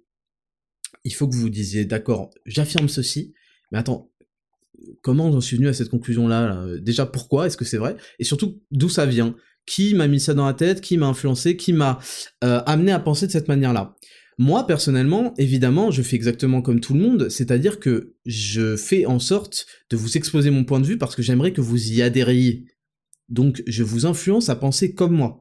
Et pour ça, je vous amène des arguments, je vous amène des choses, je vous amène des, exemples, des anecdotes, euh, des, des, des, développements euh, qui durent deux heures par semaine, et je vous invite à les questionner. Je vous invite pas à me croire sur parole, je vous invite pas, je veux pas être une sorte de gourou, je sais pas quoi, je vous invite à les questionner il faut que vous preniez, et c'est pas questionner au sens SJW, c'est-à-dire remettre en question parce qu'il faut remettre en question et donc arriver à toujours penser l'inverse de ce que je vais dire. C'est pas, pas du tout ça. J'aimerais que vous soyez sur une même longueur d'onde que moi, évidemment. Parce que je pense que, en plus, je pense que je défends des belles valeurs, des choses bénéfiques, des choses bénéfiques pour vous et pour votre entourage. Donc, euh, sans faire de mal aux gens, sans, enfin, en, en bossant, quoi, en étant au top, au sommet, en se donnant. Je pense que c'est des choses super, des valeurs super. Mais bref. Donc, je vous invite à les questionner à se dire d'accord, est-ce que je suis d'accord avec ça? Euh, Est-ce que j'ai d'autres versions euh, que je peux lui opposer? Apporter de la nuance, de la critique, de l'intérêt, mais n'ayez pas honte si vous souscrivez totalement à ce que je dis. Moi, il y a des gens que j'écoute, parfois il y a des points où j'amène de la nuance, parfois il y a des points où, pour l'instant, parce qu'on est amené à changer d'avis, hein, pour l'instant je suis pas d'accord, et il y, a des, il y a des fois où je souscris totalement, je dis putain, mais c'est exactement ça, c'est exactement ça, je suis tout à fait d'accord. Donc euh, c'est pas, euh, vous voyez, être influencé, c'est pas quelque chose de grave, c'est quelque chose qu'il faut d'abord choisir, qu'il faut être en accord là-dessus. C'est comme en fait quand vous lisez une notice, quand vous lisez un contrat, je sais pas quoi. Il faut, il faut que vous soyez informé. Tant que vous êtes informé, que vous savez, vous savez bien, etc. Là, vous pouvez souscrire à ce que dit quelqu'un. Et, euh, et donc voilà, ça c'était juste pour le côté influencé. Donc je vous lis la suite mais les pratiques du secteur font beaucoup parler pour leur opacité, rémunération par des marques, risque de concurrence déloyale, exil fiscal des influenceurs, etc. Le 9 décembre, participeront à la réunion de travail des agences d'influenceurs. Alors ça me fait rire parce que, comme si les agences d'influenceurs, euh, c'est en gros une agence d'influenceurs, c'est des gens qui ont le contact de beaucoup d'influenceurs, une certaine liste, une marque arrive, va vers l'agence, c'est un intermédiaire tout simplement, elle lui dit j'ai tel budget pour faire la promotion de telle marque, est-ce que tu peux me proposer des influenceurs qui sont dans tel domaine, et euh, moi ensuite je les sélectionne et on, le, on budgétise. Voilà. Mais je veux dire, avec l'affaire Magali Berda, euh, si vous croyez que les agences d'influenceurs, c'est pas du tout pour toutes les mettre dans le même panier, mais en tout cas, c'est pas non plus euh, le truc, l'autorité, bon, c'est pas... Là, là, ils interviennent en tant que quasiment que comme un syndicat, mais bref. Donc participeront à la réunion de travail des agences d'influenceurs, des plateformes, des annonceurs, l'autorité des marchés financiers, l'autorité nationale des jeux, donc ça je suppose, ça c'est quelque chose qui est qui a pas été assez régulé. Enfin, je veux dire, je suis pas énormément non plus pour la régulation de l'État, mais il y a quand même des choses abusées, tu vois. Genre tous les tous les placements de produits pour les jeux, pour les trucs. Regarde, tu mets 50 euros BM. Regarde, je fais 200 balles, mais c'est direct, mon gars. Ça c'est hardcore et j'ai déjà été contacté par des par des des marques comme ça et il y a le roi des rats qui avait fait une vidéo sur les trucs casino et tout qui m'a dégoûté où il disait que apparemment les mecs apparemment hein, de ce qu'il disait les, les casinos augmentaient les chances de gagner des influenceurs avec lesquels il travaillait pour donner une fausse, pour fausse image, faire du divertissement. Enfin, c'est horrible, quoi. Moi, je vous l'ai déjà dit, ne touchez jamais. Je sais que c'est la Coupe du Monde en plus, et qu'il y en a certainement d'entre vous qui parient. Sachez que l'espérance, donc en mathématiques, l'espérance, euh, c'est-à-dire bah, l'espérance, voilà, vos gueules, de gagner, elle est toujours négative. C'est-à-dire que, bon, vous le savez déjà, mais vous allez perdre sur le long terme. C'est très rare les gens qui gagnent et c'est vraiment euh, une infime partie parce que l'espérance est négative, c'est statistique, c'est comme ça. Euh, donc faites attention aux jeux. C'est pas pour rien que les religions interdisent les jeux d'argent. Euh, vous savez que je je je je sais pas que je défends les religions, euh, c'est que déjà je ne les critique jamais. Je trouve que c'est bête de, critiquer, d'insulter des religions. Mais surtout, je vous explique, j'essaie de vous expliquer parfois d'où viennent certains, certaines obligations, pourquoi certaines obligations traversent les âges et passent dans le récit. Et la religion peut, peut être qualifiée de ça. Et le, les jeux d'argent, mais sont, sont proscrits totalement parce qu'ils mènent à la ruine parce qu'il mène à la ruine de l'âme, parce que c'est pas comme ça que vous devez gagner votre argent, c'est par votre travail, c'est par votre production, votre rapport, c'est pas en pariant sur qui va gagner euh, dans un match. Après bon, voilà, je vais pas vous commander, vous faites ce que vous voulez, mais franchement, faites très très attention à ça, et moi j'ai du mal à pardonner aux, influenceurs qui en ont fait la promo, parce que ils sont contents, ils ont pris euh, quelques milliers d'euros, euh, quelques dizaines de milliers d'euros peut-être même, pour les plus grands, bah en envoyant euh, des gens, euh, des jeunes euh, qui les écoutent à la merde. C'est, c'est, je trouve ça un peu horrible et je trouve ça un peu désastreux. au moins pour leur karma quoi. Donc l'autorité nationale des jeux, le ministère de l'économie, la direction générale des entreprises, celle des finances publiques, la DGFIP. La DGFIP, je la connais bien. J'ai un courrier de la DGFIP à ma droite que j'ose pas ouvrir depuis hier parce que en gros c'est c'est le centre des impôts quoi. Euh, et je peux vous dire que euh, y a, vous, vous, vous arrivez à développer une phobie administrative quand vous avez une entreprise parce que tellement on vous réclame de l'argent non-stop que vous faites bon si je le lis pas et vous êtes en mode bitch quoi vous faites bon si je le lis pas ça existe pas si... bon la DGFIP, moi de toute façon j'ai un prélèvement mensuel, comme ça c'est réglé, euh, tous les mois j'ai un acompte d'impôt sur la société, de TVA à payer, donc ça évite de se retrouver à la fin de l'année avec l'envie de se mettre la corde au cou, et euh, donc, et je finis de lire, et de la concurrence, DGCCRF. Parenthèse, la DGCCRF, donc c'est Direction Générale euh, de la Concurrence, hein, et Centre de Répression des Fraudes c'est euh, un des instituts qui contrôle le plus bah, tout ce qui est dans mon secteur, le secteur euh, de Raptor Nutrition. Euh, et c'est pour ça quand je vous disais la dernière fois, je vous parlais des étiquettes. Quand on, on, inscrit formulé en France, quand on inscrit fabriqué en France, ce qui est le cas sur tous nos produits, c'est des choses qui doivent qui doivent être déclarées à la DGCCRF. On doit leur déclarer l'origine des produits, où ils sont fabriqués, où ils sont sourcés, où ils sont trucs, où ils sont trucs, tout, les étiquettes, tout et ensuite elle autorise qu'on mette l'appellation sur euh, notre site internet, sur nos étiquettes, etc. Et donc la DGCCRF, ça entre dans, dans ces cadres-là. Donc je voulais vous dire qu'en fait il y a quelque chose euh, depuis l'affaire de Maggie Berda et compagnie qui et moi, je le vois de manière très positive, parce qu'il va y avoir quand même une régulation de tout ce bordel. C'est un énorme bordel, surtout avec l'apparition des cryptos, des NFT. Moi, j'ai jamais fait la pub pour les cryptos, j'ai jamais fait la pub pour des NFT. Je vous ai déjà dit que c'était intéressant, selon moi, de d'avoir quelques cryptos parce que euh, tôt ou tard, en fait, euh, ça peut intervenir. J'aime pas mettre, mettre tous mes œufs dans le même panier. Et c'est toujours intéressant d'avoir une monnaie euh, potentiellement dans le futur qui pourra servir au cas où il y aurait un, un pass, euh, un pass éternel euh, qui empêche d'utiliser ton argent, mais de toute façon, je veux dire, je soutiens, je préfère que les gens se battent aujourd'hui pour qu'on conserve la monnaie euh, fiduciaire, qu'on conserve l'euro, le dollar, et qu'on empêche les gouvernements, euh, avec l'aide de toute leur propagande des médias, etc., de mettre la main et, le contrôle total et la centralisation totale de tous les moyens de paiement et de et de d'identité et de vaccins et de je sais pas quoi, parce que là, ce serait désastreux et ça, ça amènerait à un monde orwellien. Je préfère mille fois ça plutôt que de recourir aux, crypto-monnaies pour euh, pour être libre. J'aimerais bien qu'on n'arrive pas là, mais bon, ça serait compter sur euh, le courage des gens et surtout le problème c'est que les gens, encore une fois, je le répète, comprennent pas que s'ils sont un groupe à pas faire un truc, ce truc-là n'existe pas, quoi. Euh, mais bon, le problème c'est que le groupe le fait, et puis voilà. Donc ça, c'était la petite news, et surtout, je voulais vous parler d'une news tout à fait connexe, c'est euh, l'ARPP, donc encore une fois, un sigle, une agence de régulation, autorité de régulation professionnelle de la publicité. Moi, ça me dérange pas que tout soit bien bien cadré, par contre, je vous dis, il y a des trucs où ils abusent complet, et là je voulais en parler pour vous demander votre avis, parce que c'est vrai que j'ai du mal à me faire un avis si c'est bien, si c'est pas bien.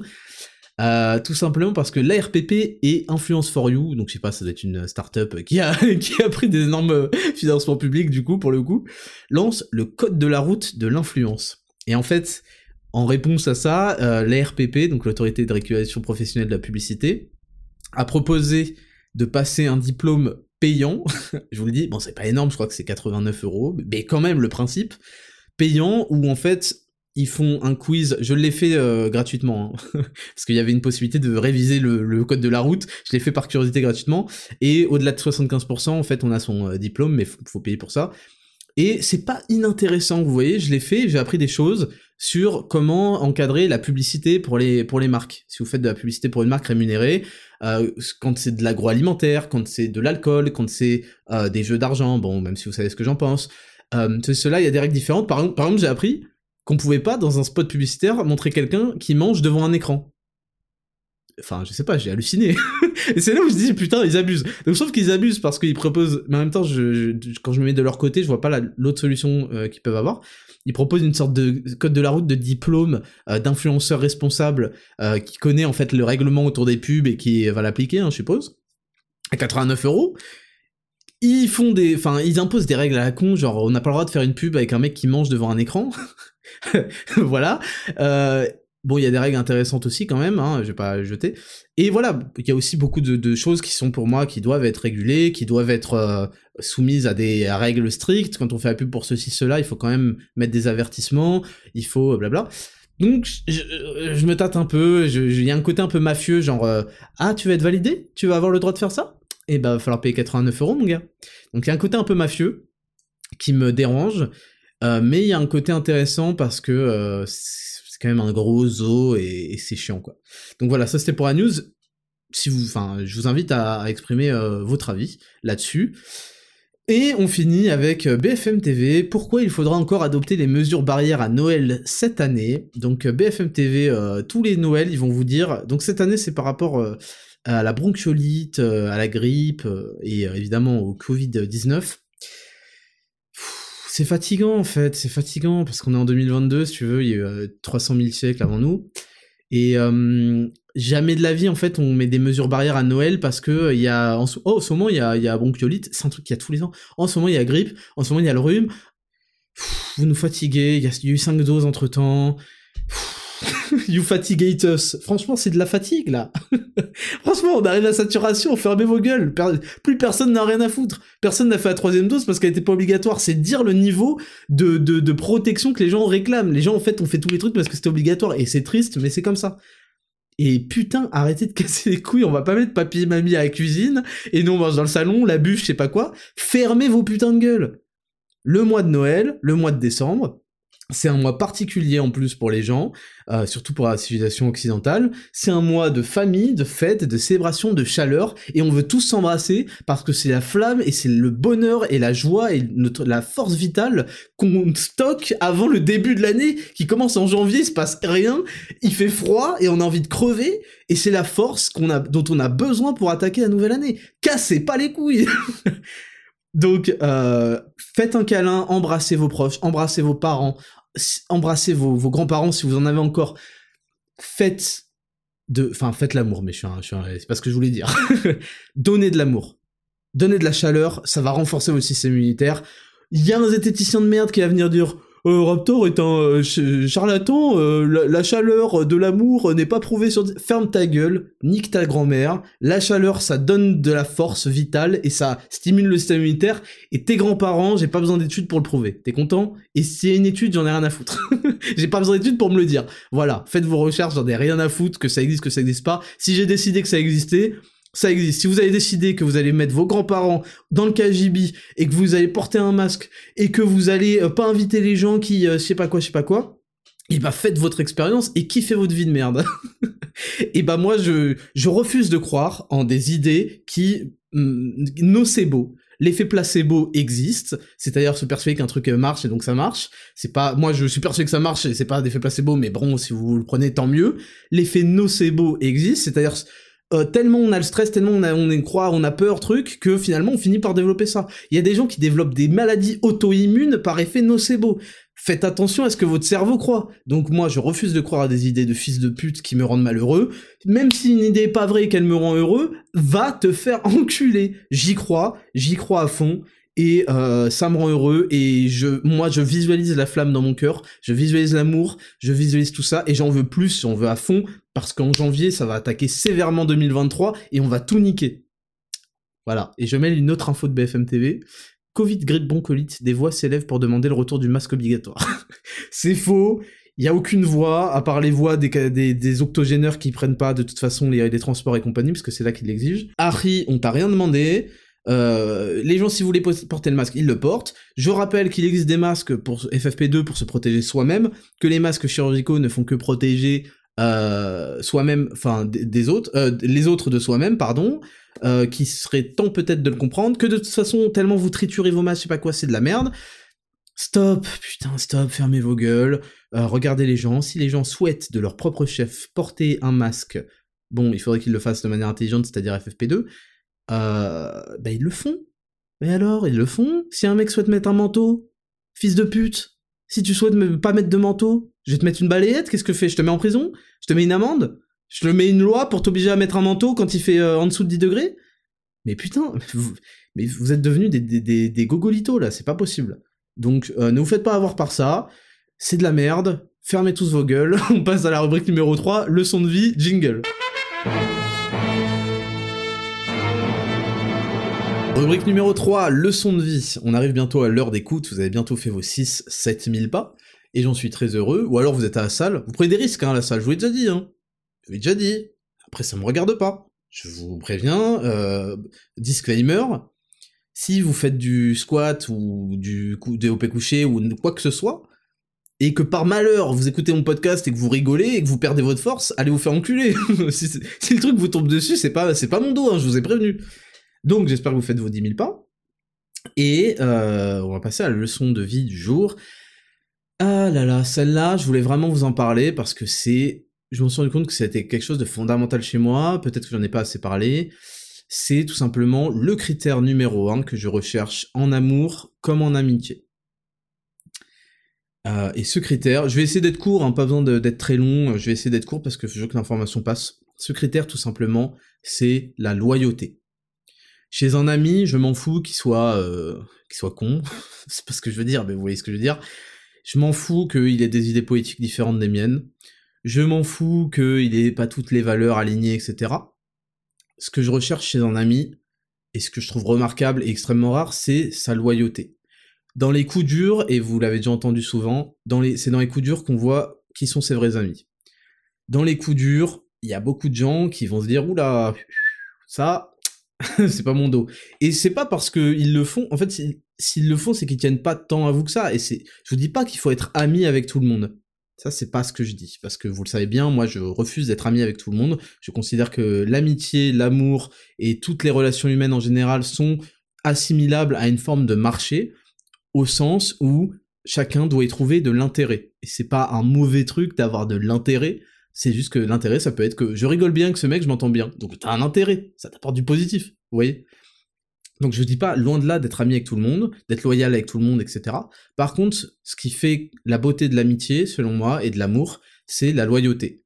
Quand vous êtes dans la merde, quand vous avez un déménagement, quand vous avez ceci, quand vous avez une galère, vous avez besoin de vous appuyer sur des amis qui sont loyaux, qui, vous sont fidèles et qui vont pas vous inventer une disquette, qui vont pas vous mettre en oh j'avais pas vu ton message, désolé, on est trois semaines après, tu vois vous avez besoin de ça. Évidemment, tout le monde ne le sera pas avec vous, et vous, vous ne serez pas avec tout le monde. C'est pour ça que les amis se compteront toujours à la fin de votre vie sur les doigts d'une seule main. Et bon, je vous souhaite d'en avoir plus, mais la réalité, c'est que ce sera ça, et ce sera déjà très bien, très très bien si vous avez cinq mecs super loyaux envers vous, mais génial.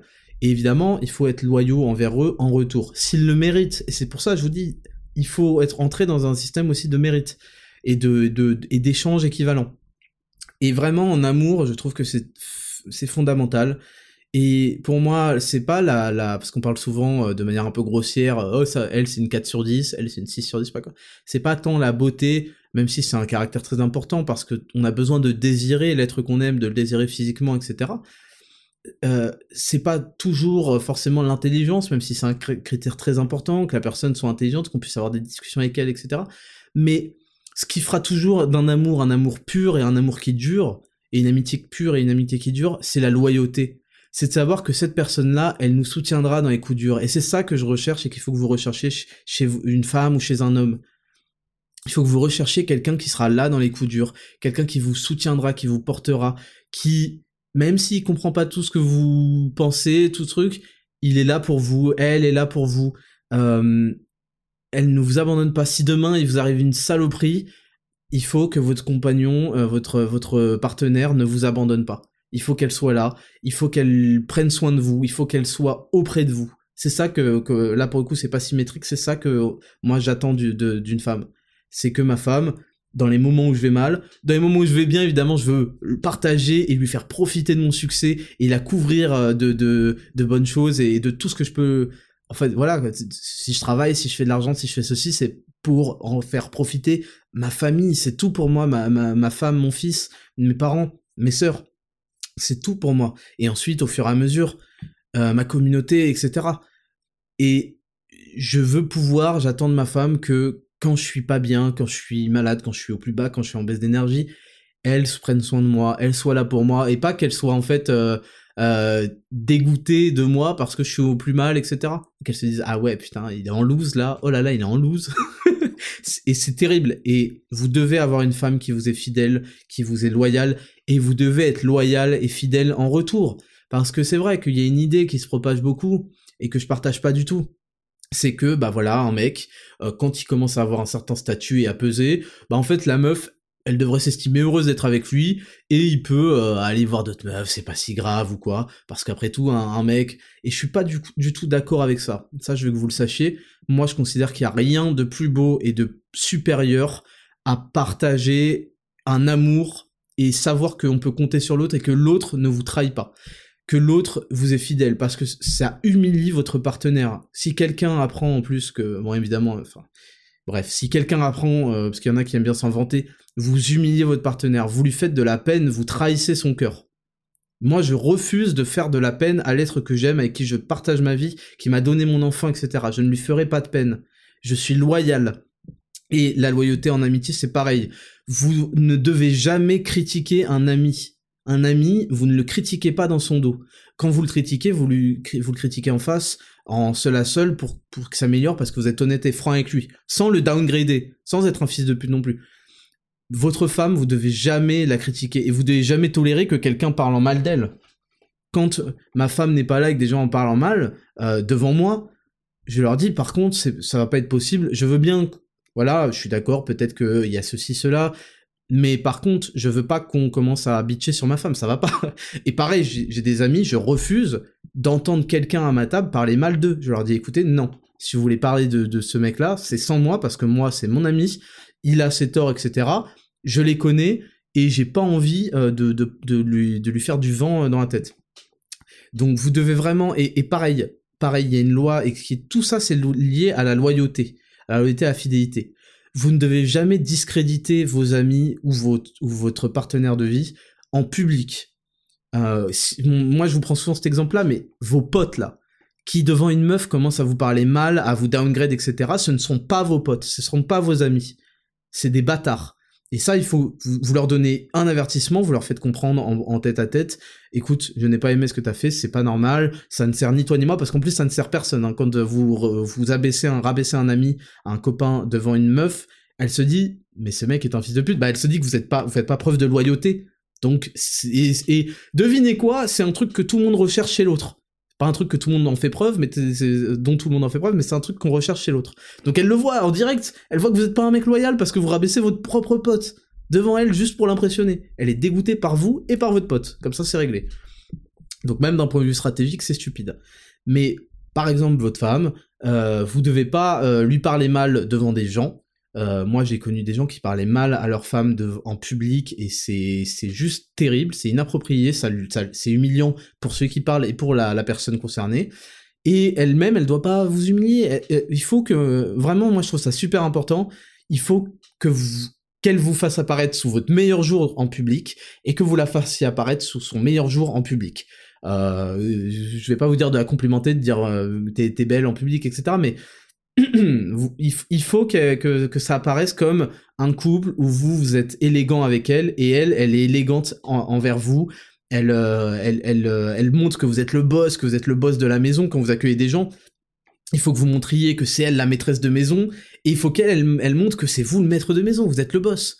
C'est pas c'est pas vous qui allez chercher le café et le dessert, vous voyez ce que je veux dire? Elle va le faire Bon, là, on entre dans les trucs où il y a des gens, ils vont péter un câble. Oh, non, mais non, ta gueule, ta gueule, me casse pas les couilles. Moi, j'attends, et ma femme le sait, que quand on reçoit des gens, ce soit elle qui dise, qui amène, qui propose un café, qui amène le dessert, qui change les plats, je sais pas quoi, parce que ça me fait passer pour le boss, et elle, ça la fait passer aussi pour la maîtresse de maison. Et il y a, y a plein de choses comme ça qui peuvent paraître anecdotiques, mais moi, je les trouve super importantes. Parce que vous devez jouer ensemble dans votre équipe. Vous êtes une même équipe. Et euh, moi, j'ai connu euh, des, j'ai connu des meufs. elles ont sauté immédiatement parce que, genre, j'étais, euh, j'étais avec des potes, je sais pas quoi, et elles parlent mal. Elles me parlent, elles me parlent mal devant mes potes. Déjà en, privé, ça me fait chier, mais bon, ça arrive, hein, on va pas se mytho. Mais devant mes amis, mais ça va pas. Tu sais, il y a un avertissement. Et si tu le comprends pas, casse-toi en fait, parce que tu ne fais pas preuve de cette loyauté, de cette fidélité. Donc ça, voilà.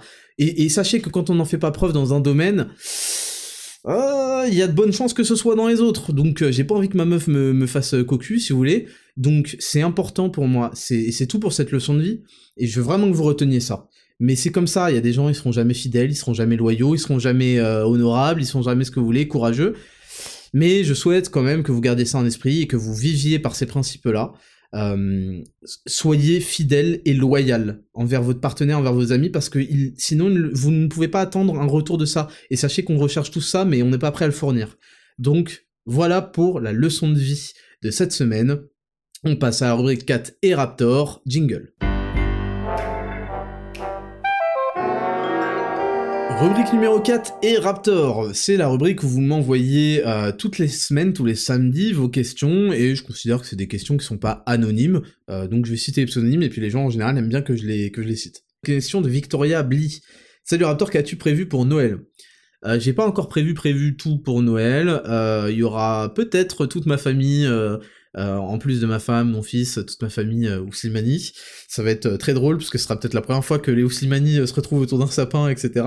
Mais j'aimerais bien, il y aura les enfants de mes sœurs et compagnie.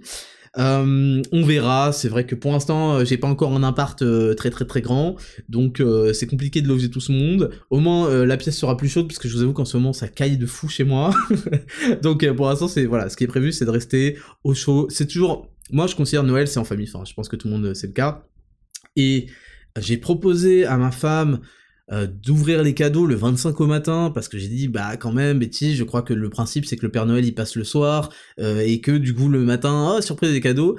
Elle m'a fait non euh, tu dis de la merde.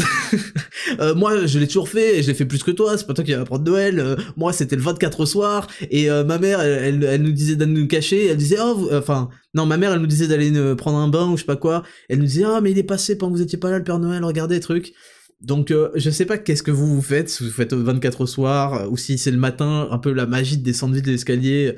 Moi je considère que tu peux avoir des jouets le soir, et justement le matin aussi t'as cette magie d'aller tout de suite les essayer, donc c'est pareil pour moi, mais euh, les gens vont faire, ah, c'est le 25, truc, truc, truc, bon, dites-moi. Donc voilà ce qui est prévu. Elsa del Monaco, un bébé prévu pour 2023.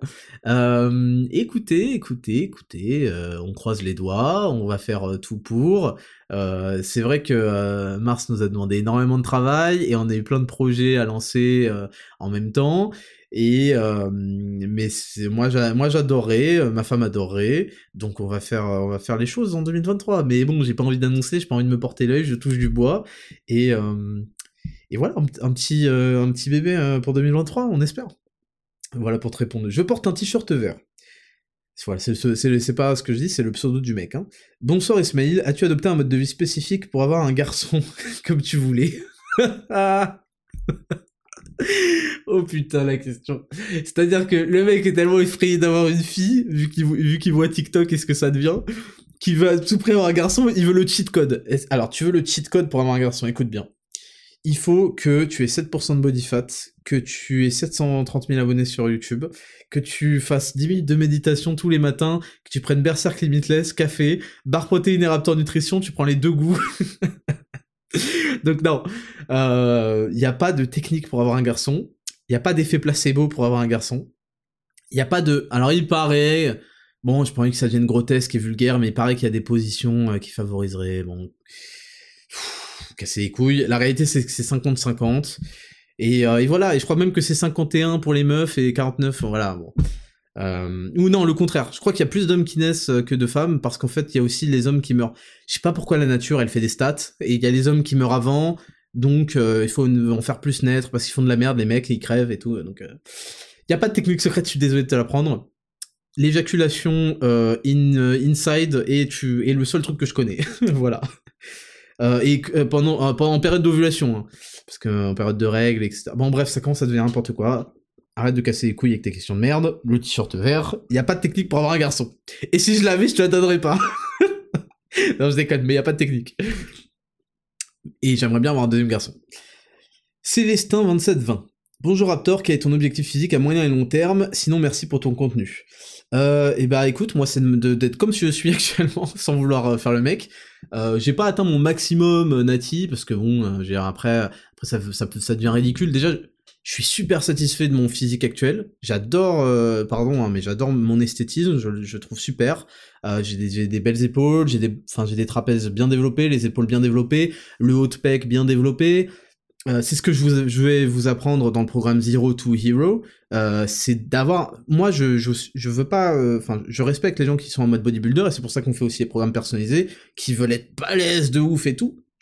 Mais j'ai changé d'approche par rapport à ça. Aujourd'hui, je considère que bah, il faut qu'on arrête de se mytho, on veut être esthétique avant tout. On veut avoir un physique qu'on voit dans les films, les, les, que s'appelle?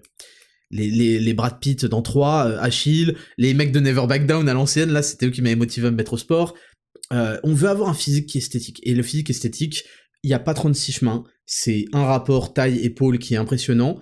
Quelle que soit la taille des clavicules, parce qu'il y a un délire là ces dernières années. Oh, j'ai les clavicules courtes, tu sais pas quoi, j'ai les clavicules larges vos gueules. Faut savoir juste s'entraîner. C'est la, muscu, c'est un jeu d'illusion et de développer les bonnes choses, c'est de la sculpture. Et euh, c'est ce que je vais vous apprendre dans le programme Zero to Hero. Et c'est ce qu'on veut. Voilà. Maintenant, tout le monde ne veut pas ça, mais moi, je pense qu'il y a plein, plein de gens, la majorité des gens, ils veulent pas s'entraîner tous les jours de leur vie, etc. Euh, bon, la diète, ça c'est quand même un, truc obligatoire et c'est ce qui fait la différence entre ceux qui arrivent et ceux qui arrivent pas. Mais ils veulent un, peu de liberté là-dedans, ils veulent que l'entraînement fasse partie de leur euh, lifestyle et pas que leur lifestyle soit l'entraînement, ça je l'avais déjà dit. Donc le programme Zero to Hero, c'est ce que je fais depuis euh, quelques mois là. C'est trois entraînements par semaine qui durent une heure et c'est une heure qui est assez intense, mais ça reste dans un bodybuilding style, on va dire, power building style. Et on travaille euh, tout le corps évidemment, mais on vraiment en, c'est du sniping. C'est-à-dire qu'on va tout développer, mais on va insister sur certains endroits, les trapèzes, les épaules, l'eau de pec, ce genre de choses, qui vont renvoyer une image puissante, une image esthétique, une image qui fait que vous aurez confiance en vous, que vous serez bien dans vos habits, que les meufs vont kiffer aussi, parce que faut pas qu'elles commencent à mitonner, elles, elles kiffent, et euh, tout ça. Donc on va y travailler. Et donc ouais, moi, euh, moyen long terme, c'est de maintenir, c'est d'avoir exactement le physique que j'ai. Oui, si je peux avoir un petit peu plus d'épaule, pourquoi pas. Euh, j'ai pas envie d'être particulièrement forcément plus sec, même si j'avais l'avais dit, je suis revenu sur cette décision-là. J'ai envie de conserver mon niveau de sèche. Euh, actuel, euh, voilà, va y avoir les fêtes, donc je suis humain, hein, ça va augmenter un petit peu, mais rester au moins autour de 10%, 9%, 10%. Et, euh, voilà, et surtout j'ai envie d'aider. Moi, au-delà de mon physique, là j'ai envie de transmettre, j'ai envie d'aider à fond, et ça, ça va être top, top, top, top, et j'ai hâte. Du programme Zero to Hero, et ce sera pour mars. Voilà, sachez-le, ne commencez pas à vous attendre à ce que ce soit dans une semaine, ce sera pour mars, c'est-à-dire qu'il y a 3 mois, 4 mois encore qui vont passer. Vous avez le temps de faire quand même pas mal de trucs en 4 mois. Ryan Herménie. À quelle fréquence consommes-tu chacun de tes produits Raptor Nutrition au quotidien alors, euh, chacun des produits que vous voyez actuellement, donc vitamine D3, oméga 3, zinc, magnésium, collagène, tribulus, je les prends tous les jours. Je sais pas qu'est-ce qui a mis dans la tête aux gens que les, compléments alimentaires fonctionnaient par cure. Il y en a certains issus de certaines plantes, trucs, qui euh, montrent un phénomène d'adaptation au bout de trois semaines, et des fois, il faut faire trois semaines, une semaine. Mais c'est pas du tout le cas pour le magnésium, le zinc, etc. C'est comme si vous arrêtiez, vous arrêtiez pardon, de manger sain. Euh, vous, vous, faites des cures de trois semaines de je mange sain. Ensuite, ah, mon corps il va s'adapter, il faut surtout que je lui remette du McDo et de la merde pour qu'il rekiffe. le... Ça n'a pas de sens. Ça n'a pas de sens. Si vous mangez sain, si vous complémentez, c'est parce que malheureusement, bah, dans tout ce qu'on mange, et particulièrement quand on suit une diète ou quoi, et bah on va pas pouvoir avoir tous les apports en magnésium, tous les apports en zinc, en magnésium en particulier c'est très dur, tous les apports en vitamine D parce que là c'est l'hiver, etc. Tous les apports en bonne euh, graisse, en oméga 3, parce qu'on mange pas forcément du saumon, etc. Je vous avais, sur le site, dans la FAQ, il y a, y a une référence à ça, et euh, je vous explique qu'il faut manger genre 1 euh, kg d'amandes pour avoir les 300 mg de magnésium qu'on a en 3 gélules dans Raptor Nutrition on va pas manger un kilo d'amandes par jour, qui représente elle-même genre 3000 calories, tu sais. Donc euh, c'est là où c'est intéressant et c'est pour ça que pour moi c'est je, sais pas d'où vient cette idée de cure et tout. Je pense que c'est en fait un c'est c'est une idée marketing qui a dû être passée, je suppose, mais c'est pas une cure en fait, ça se prend tous les jours en complémentation de l'alimentation qu'on prend tous les jours. Donc voilà, moi c'est tous les jours. Euh, les barres protéinées, j'ai pas vous mytho, euh, je peux pas vous dire que je les prends tous les jours parce qu'en fait il y a une boîte de 12 et qu'elle se finit et que je la prends. Euh, J'aime bien en prendre tous les jours, mais voilà, une fois que c'est fini, bah t'es niqué quoi. Donc là j'en ai racheté trois boîtes de chaque, je vous l'ai dit. Euh, il n'y a pas d'obligation pour avoir protéines, il n'y a pas d'obligation. C'est un super réconfort, c'est quand même un truc où on se fait plaisir de manière saine et c'est super gourmand, c'est super bon, c'est des super macronutriments, etc. Ça convient bien, je vous dis, à la pause café, ça convient bien avant d'aller au sport, une heure avant, pour avoir le temps quand même de digérer, ou une heure trente. Ça convient bien après le sport, pour récupérer, pour euh, reprendre la journée, enchaîner. Mais euh, voilà, c'est pas une obligation, c'est pas ça qui fait que vous allez euh, être voilà être le, être la meilleure version de vous-même ou quoi. Mais c'est un plus qui est très agréable, il faut quand même le dire. Et si vous l'avez pas goûté, mercredi 18h30, et que par malheur, et euh, j'ai tendance à sous-estimer la communauté, là on a quand même pris pas mal de stock, euh, mais euh, vous me faites des frayeurs à chaque fois, surtout qu'il y aura la promo qui sera disponible la première heure, enfin la première soirée quoi. Et si vous l'avez pas, bah vous saurez jamais rip quoi. Désolé. On a ok, j'ai plein de questions aujourd'hui, j'ai envie de vous parler, j'ai envie de prendre vos questions. On a plein de questions. Ok, voilà, c'est le pseudo. Salut Raptor, as-tu des astuces pour gérer le stress? Alors, euh, j'ai un truc qui paraît c'est physiologique. Euh, je j'y pense pas forcément, mais au moins c'est noté. Je l'ai appris il y a quelques semaines. C'est une double inhalation et une expiration. C'est-à-dire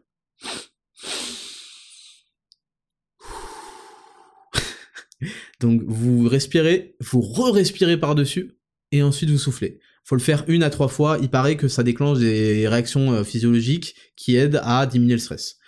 Mais la règle que moi j'utilise et que j'utilise dans ma vie, c'est, ça concerne de toute façon tout ce qui concerne l'émotion, c'est traiter les émotions comme des émotions et ne jamais accepter d'être dirigé par ces émotions. Évidemment, vous allez ressentir des fois de la colère, de l'injustice, de la peine, de la tristesse, ce genre de choses, mais il faut immédiatement que vous transfériez ça vers une gestion mentale du, problème, parce que le stress c'est toujours géré, euh, c'est toujours lié, pardon, et généré par euh, un problème émotionnel, mental, enfin euh, pas mental, je veux enfin émotionnel quoi. Vous avez de la tristesse, de la colère, truc, truc, truc, il y a quelque chose qui va pas, vous êtes près des pourvus. Et là, il faut que vous le gériez de façon mentale, c'est-à-dire que vous fassiez le plus possible abstraction. Je sais que c'est difficile, mais il faut que vous serviez de cette colère, de cette peine, de cette truc, comme carburant pour avoir les idées claires et réfléchir et faire Ok, il y a une boucle qui s'appelle The OODA Loop, O-O-D-A Loop, euh, loop c'est-à-dire boucle, qui est observe, oriente, decide and euh, act, act. Voilà. Donc observer, orienter, décider, agir, et ensuite on réobserve les réactions, euh, enfin les résultats de notre action. On décide d'orienter, de regarder un peu ce qu'on va faire. On décide ce qu'on va faire et on le fait. On le fait en boucle, on le fait en boucle, on le fait en boucle. Donc c'est important que vous soyez dans cette boucle là euh, vous observez, vous trouvez une solution, vous recherchez activement une solution. C'est pour ça que je vous dis qu'il faut être attentif, perspicace, concentré, que ça fait la diff. C'est ça que je vous disais quand on a lancé euh, le pack Success, qui a fait un sold out en 2h30. c'est, il faut que vous soyez dans cet état d'esprit-là, que vous fassiez le plus possible abstraction de ces émotions et que vous serviez de toute cette rage, cette euh, frustration pour travailler encore plus. Travailler, travailler, travailler. Euh, les, choses dures de votre vie qui vont vous arriver, c'est la vie, c'est comme ça, la vie c'est permanence une, euh, une mise à l'épreuve en permanence et des mises à l'épreuve très violentes, et c'est là pour vous tester, voir comment vous allez réagir, et vous construire ou vous détruire. Je vous le répète et je vous le répéterai toujours. Et donc, il faut que vous sachiez que ça va arriver, ça va réarriver, ça va réarriver. Et vos coups durs, et vos stress, et vos trucs, ils arrivent, ils arriveront encore parce que c'est comme ça. Et vous allez perdre chaque personne que vous aimez. Enfin, peut-être. enfin, je vous souhaite pas pour euh, les gens plus jeunes que vous, mais vos parents vont mourir. Je suis désolé de vous le dire, mais c'est quelque chose qu'il faut que vous gardiez en tête pour être capable de l'affronter le jour où ça arrivera. Ça veut pas dire que je vous un culte à la mort, je sais pas quoi, mais il faut que vous sachiez que les gens que vous aimez, un jour, ils vont disparaître. Et c'est aussi pour ça que je vous dis de vivre à fond et de tirer profit de chaque jour. Donc voilà mes astuces pour gérer le stress. Il y a la respiration et il y a surtout le fait de ne pas se laisser. On a vite fait de se laisser, et se complaire. On aime bien ressentir de la rage, de faire les trucs en étant en colère, en fronçant les sourcils. On aime bien ressentir de la tristesse parfois et de se complaire là-dedans, etc. Et je vous le dis, c'est naturel, c'est humain. On n'est pas nés comme des pierres, comme des gens froids. Mais faites attention, ne vous laissez pas manipuler par ça. Il faut que vous, soyez capable de dire je suis plus fort que ça. Je suis plus fort que de me faire manipuler par mes propres émotions. J'ai le contrôle, je décide. J'ai le contrôle sur ce que je ressens, sur ce que je fais de cette, comment j'utilise cette, ce, ressentiment, etc. Donc voilà, il faut transformer ça en gestion mentale. Et on a une dernière question de Doomslayer. Salut Raptor, que penses-tu du CrossFit? Alors le CrossFit, j'en ai jamais fait de ma vie, c'est quelque chose qui m'effraie parce que ça a l'air extrêmement dur. Quand je vois des séries, enfin des, des, des WOD, des Workout of the Day, avec genre 300 euh, répétitions euh, de, de thruster, et suivi de 400 euh, mètres de rameur pleine vitesse, je sais pas quoi. putain, j'ai pas envie, ça dépend de vos objectifs. Moi, ça, ça n'entre pas en coïncidence avec mes objectifs. Le jour où ça le sera, bah, je m'y instreindrai et je me forcerai à le faire parce que quand, faut, quand il faut, il faut. Si c'est tes objectifs, si ça correspond à ce que tu veux, et bah, pas d'excuse, faudra le faire. Mais j'ai pas à m'infliger ça, j'en ai pas envie, j'en ai pas à force. Je respecte énormément les gens qui font du crossfit. Évidemment, le crossfit a subi une mauvaise image parce qu'il a été tellement popularisé fut un temps, euh, il y a, a 3-4 ans, que bah il y a eu beaucoup de nouveaux adhérents, il y a eu beaucoup de gens qui brûlaient les étapes, des coachs aussi qui n'étaient pas bons, qui faisaient brûler les étapes techniques et qui menaient à des accidents, etc. Mais euh, le CrossFit bien utilisé, euh, quand on y répond bien aussi, parce que c'est quand même très très très taxant et usant, et quand c'est bien réparti, c'est quelque chose de très très très euh, intéressant et puis de très violent, c'est très complet. Mais putain, moi je respecte de ouf. Moi je respecte ouf les gens qui font du CrossFit. Voilà, on passe à la rubrique euh, numéro 5, euh, le courrier des auditeurs, c'est parti, jingle. Rubrique numéro 5, le courrier des auditeurs. Ici, je lis vos DM, vos messages privés que vous m'envoyez. Euh, alors, c'est pas envoyé de manière anonyme, mais moi, évidemment, je ne révélerai jamais votre identité. Je dirai juste si vous êtes un homme ou une femme, sans euh, assumer votre genre. Hein, bien sûr, vous savez que c'est pas le genre de la maison.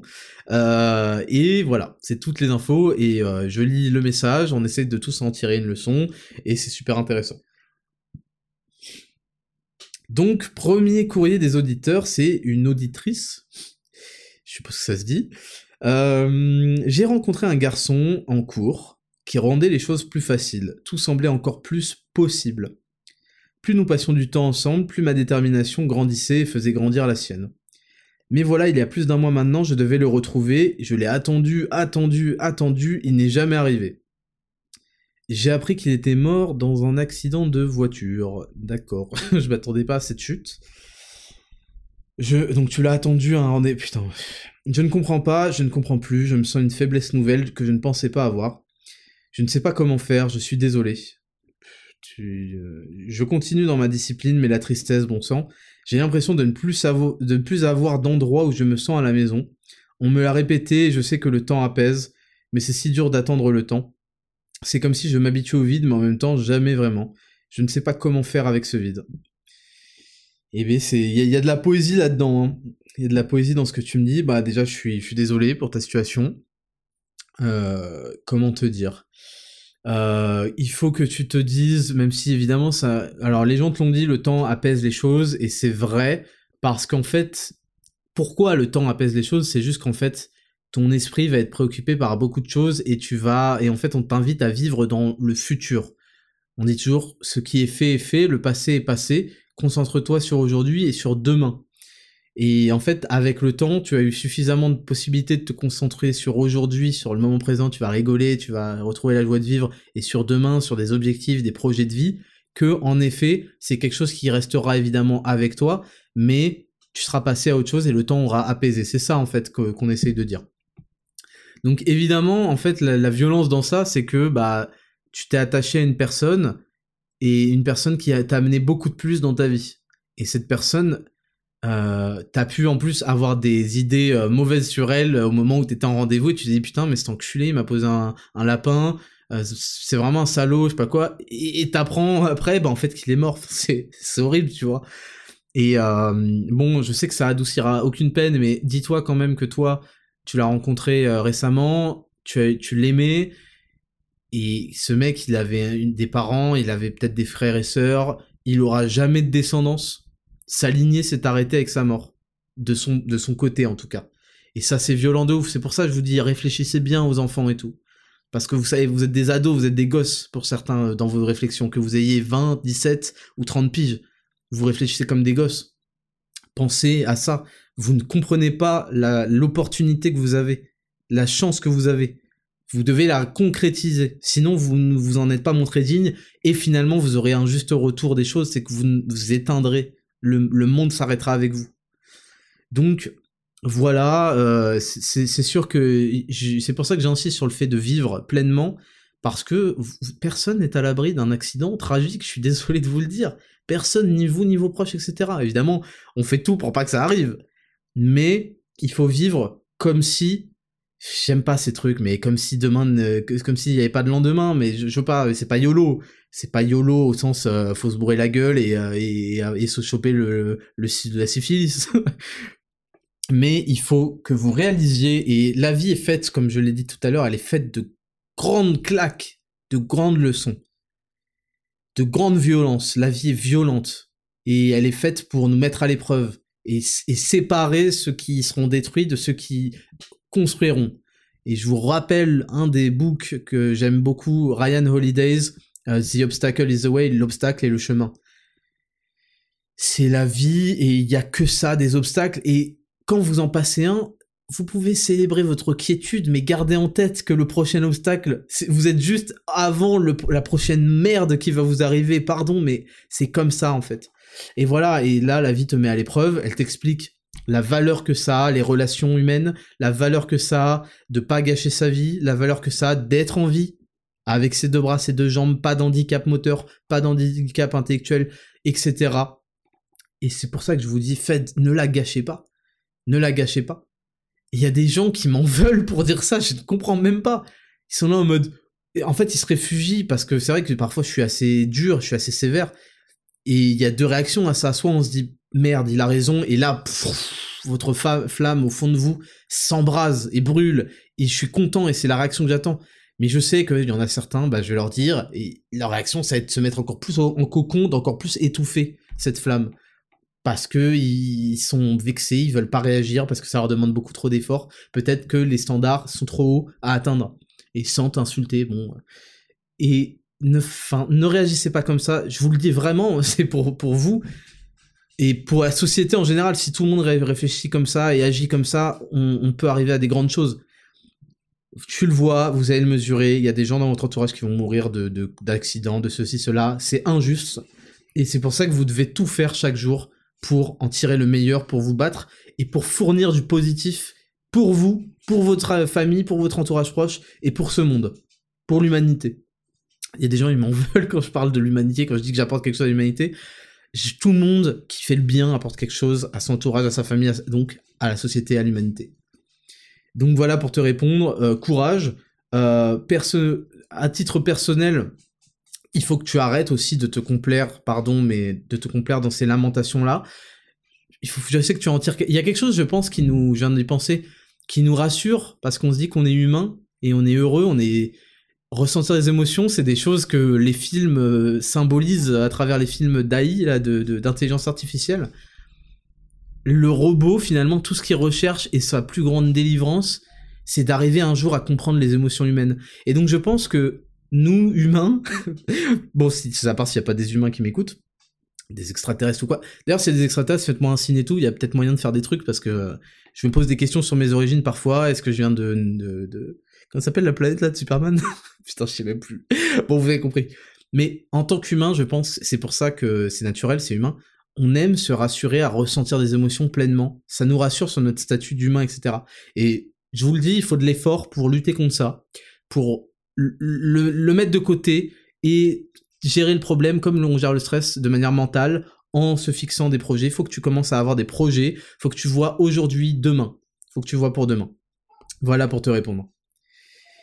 Ensuite, on a un nouveau euh, courrier qui vient cette fois d'un homme. Bonjour Raptor, merci pour tes podcasts inspirants, merci à toi. Ça fait du bien chaque semaine. J'ai 30 ans et deux enfants, félicitations. C'est très bien. Je suis gendarme en Outre-mer et depuis que j'ai le second enfant, je n'arrive plus à faire d'une séance de euh, plus d'une séance de sport par semaine. D'accord, d'accord. Le truc c'est que mes journées varient entre 9h et 13h de travail, c'est énorme, et lorsque je rentre, je m'occupe des enfants jusqu'au coucher vers 20h. J'avais pris une routine d'aller au sport de 20h à 22h, mais sur le long terme, ça n'est pas tenable. Que ferais-tu à ma place? Excellente question. Excellente, excellente, excellente, excellente question. Et je suis super content que tu te poses la question parce que tu vois, c'est-à-dire que tu veux, tu veux te donner. Et ça, je suis fier de toi et je te kiffe. Et c'est super ce que tu fais. Et c'est une super mentalité. Tu vois, tu te lamentes pas, tu cherches une solution. La solution, je vais essayer de te l'apporter. Premièrement, si vous êtes dans un cadre, là je parle de manière générale, où vraiment, vraiment, vraiment, vraiment, c'est le dernier de vos soucis parce que vous, êtes focus, focus sur des projets bien plus importants que de faire du sport, euh, de la muscu, je sais pas quoi, je le comprends, il y a aucun souci, tant que vous vous en plaignez pas après, euh, j'ai pas des gros pecs, je sais pas quoi, tant que vous êtes en paix avec ça. Et je pense que, et c'est pas je pense que, c'est pas que par science comme d'habitude, l'activité physique vous aidera à être plus productif dans votre, euh, dans votre travail, etc. C'est pour ça que je défends minimum 7000 pas, 10 000 pas par jour. Ça draine la lymphe, ça permet de réfléchir, de respirer, et ça vous rend productif, ça permet de faire aussi des breaks d'attention euh, que vous donnez en focus focus, en deep work sur votre boulot. J'ajoute à ça le minimum du minimum selon moi, c'est d'avoir deux sessions dans la semaine de 30 minutes où on va se challenger sur quelque chose où ça demande des, un exercice de force. Donc ça peut être travailler sur les pompes euh, en verticale hein, contre un mur, euh, les tractions, c'est deux exos de base, et pourquoi pas le squat sur une jambe ou déjà euh, peut-être des, des, des, des squats sautés, enfin je sais pas, quelque chose qui réclame de la force et qui travaille tout le corps plus ou moins.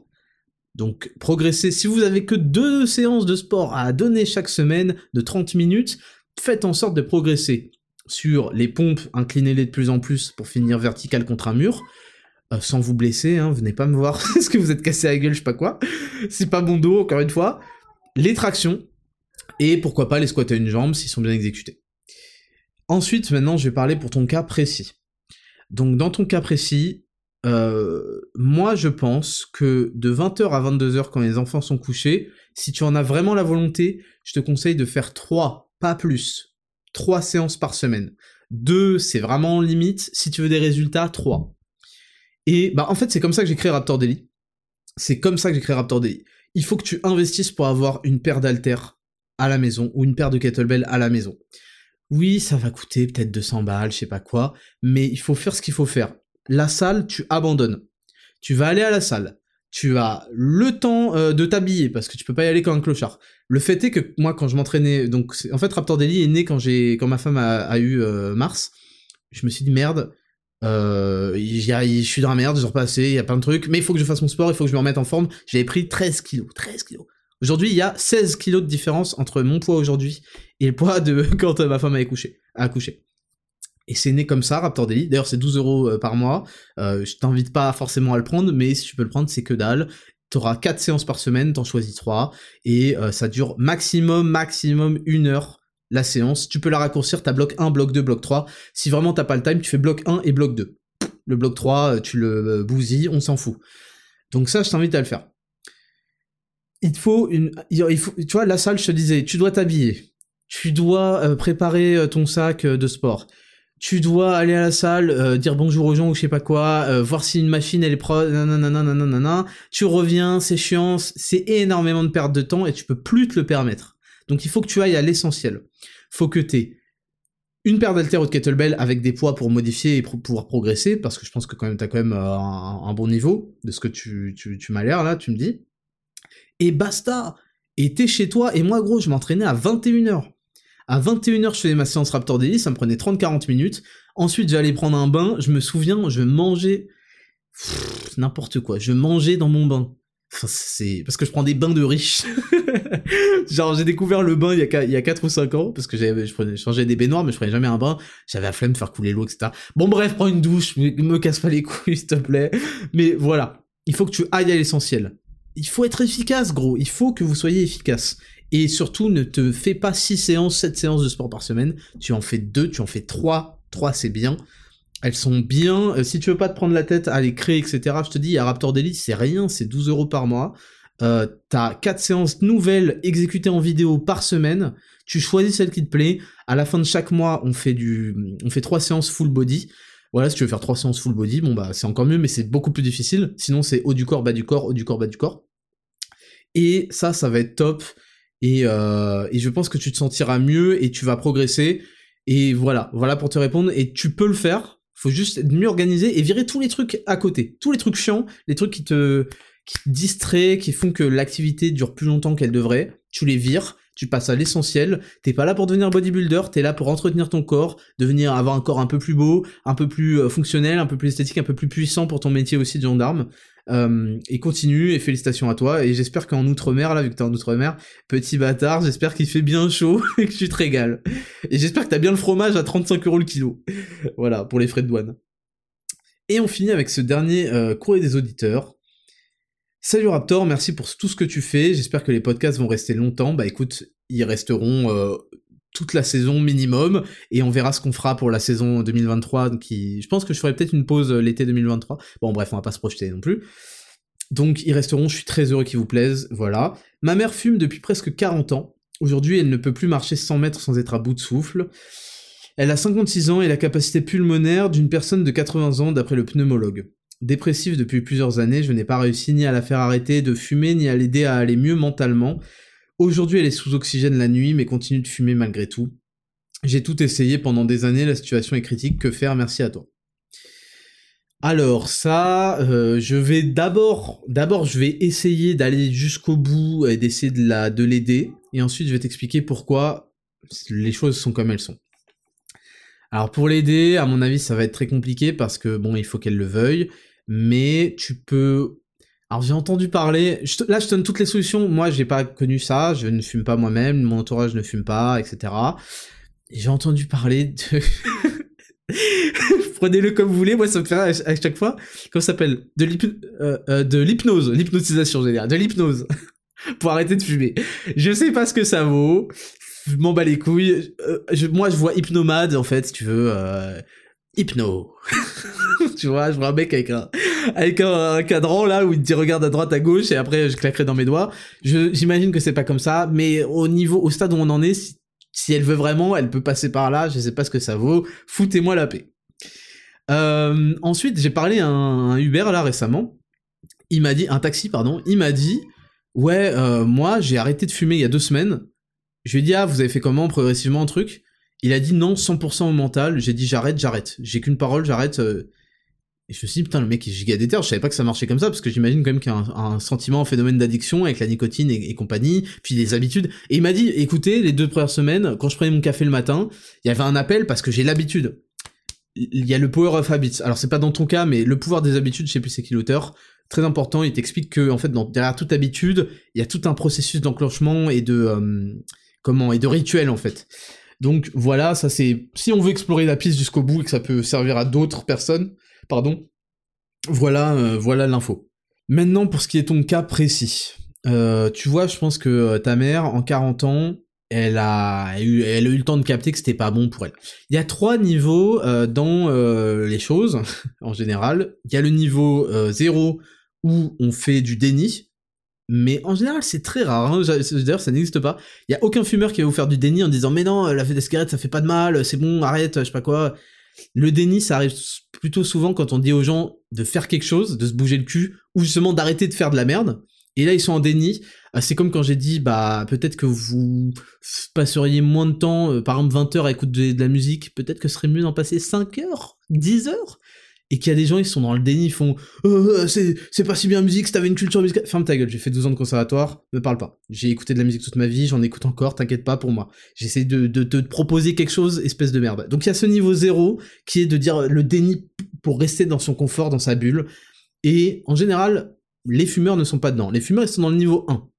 Le niveau 1, c'est un niveau un peu moins confortable, mais qui, est, qui est selon insuffisant mais qui, est quand même correct, je l'accepte, c'est de dire j'avoue, euh, je ce que les fumeurs font, j'avoue je fais ça, c'est de la merde, je suis un connard, euh, je suis une salope, ce que tu veux, euh, je suis je suis un faible, mais bon voilà je le fais et je suis en paix avec ça. Les fumeurs ils diront toujours ça, ils sont au niveau 1, ils sont à ce stade-là, ils disent bon je sais que la cigarette c'est de la grosse merde, qu'est-ce que tu veux, je sais qu'il y a du goudron, mais voilà je kiffe, c'est comme ça. Il y a plein de gens, ils vont dire, bon, je sais que euh, euh, pas bouger mon cul, l'ordi, jouer League of Legends et, me branler euh, sept fois par jour sur du porno, c'est de la merde, je sais tout ça. Voilà, j'ai compris tes trucs, manger de la merde, c'est de la merde. De, ma, chimie intérieure est pourrie, bon, voilà, je sais. Mais bon, j'aime trop ça, j'aime trop jouer, j'aime trop manger. voilà, c'est comme ça, j'ai accepté. C'est un stade qui est ok, parce qu'au moins on admet, mais c'est un stade qui est encore insuffisant. Et le dernier stade, c'est le stade d'au-dessus, le stade 2. Et en fait, il y a un gap entre le stade 0 et le 1, et il y a un gap entre le 1 et le 2 qui est encore 4 fois, 5 fois plus grand. Le stade 2, c'est de dire, oui, c'est vrai, j'étais une merde, j'étais euh, un, minable, j'étais un loser, j'étais ce que vous voulez à faire ça, ou à ne pas faire ça, et j'ai décidé de, parce que moi je n'accepte pas d'être un minable, d'être un loser, j'ai une plus haute estime de moi que ça, c'est mort de chez mort, donc je fais les choses qu'il faut faire pour ne pas en être un ça, laissez tomber le gap, le gap qu'il y a entre ça et ça. Donc déjà, passer au niveau 1, c'est déjà pas mal, si vous voulez. Mais le gap entre le niveau 1 et le niveau 2, il est parfois en fait infranchissable, parce que c'est le gap de sortir de la zone de confort, la fameuse zone de confort qui est rabâchée, rabâchée, mais c'est vrai, elle existe. Et donc pour ta mère, elle a eu le temps de 40 ans de, de voir les choses, et les changements, ils peuvent toujours venir que de soi-même, en fait. C'est ça qui est difficile à admettre parce que on veut le meilleur pour les gens, on veut qu'ils fassent le meilleur. Évidemment, j'aimerais que vous fassiez le meilleur, que vous fassiez tous du sport, que vous vous complémentiez bien, que vous mangiez bien, que vous euh, soyez tous productifs, que vous fassiez trucs, trucs, trucs. Mais à un moment, je peux pas le faire pour vous. Et, et c'est ça que vous devez apprendre. Vous devez apprendre à lâcher prise pour les autres. Vous avez suffisamment de boulot à faire sur vous et il faut essayer de convaincre les autres il faut essayer de leur dire, bah écoute, moi je pense que tu devrais faire ça, mais s'ils veulent vous écouter, c'est pour ça que je vous dis, ne donnez jamais votre avis à quelqu'un qui ne vous l'a pas demandé. Vous allez perdre de la valeur, même si vous avez raison, même si c'est vrai ce que vous dites. Vous allez perdre de la valeur. Les changements doivent venir des gens en eux-mêmes. C'est eux qui doivent vous poser la question. C'est eux qui doivent dire, écoute, je veux changer. Écoute, ça doit venir d'eux-mêmes. Je peux faire les meilleurs programmes personnalisés, les meilleurs programmes d'entraînement, la meilleure diète, tout ce que vous voulez. Si le mec finalement ne le fait pas, bah, je, peux rien pour lui, vous comprenez? Je peux pas projeter mon envie, truc, je peux pas faire 10 pompes et lui enfiler 2 ou 3, tu vois, ou, ou 8. Pour la NUPES, on file 8 pompes. Je peux pas faire 35 pompes et enfiler 30. Même si la NUPES et Jean-Luc Mélenchon veulent, je peux pas aller pousser, faire du 90 kg et développer incliné en série, et vous filer un petit peu de, de mes reps, ou beaucoup de mes reps, vous comprenez? C'est-à-dire que pour la NUPES, en dessous de 60 kilos, on, est, euh, on est taxé à 40% de ses reps, et au-dessus de, à partir de 90 kilos, on est taxé à 90% de ses reps. Putain, mais c'est, je c'est... Bon bref, c'est pas le sujet. Donc ce que je veux dire, c'est que le changement, vous pouvez pas bouleverser les gens, faire les choses à leur place, les forcer à changer. Ça doit venir d'eux. Vous t'inquiète pas, elle est adulte, elle, euh, elle, elle a pesé le pour et le contre, elle sait vers où elle va, elle est au courant de tout, c'est de ça que je vous parlais, elle fait des choix éclairés. Personne n'apprend au bout de 40 ans que la cigarette en fait était euh, nocif, tu veux. ça n'existe pas. Donc elle a fait un choix éclairé.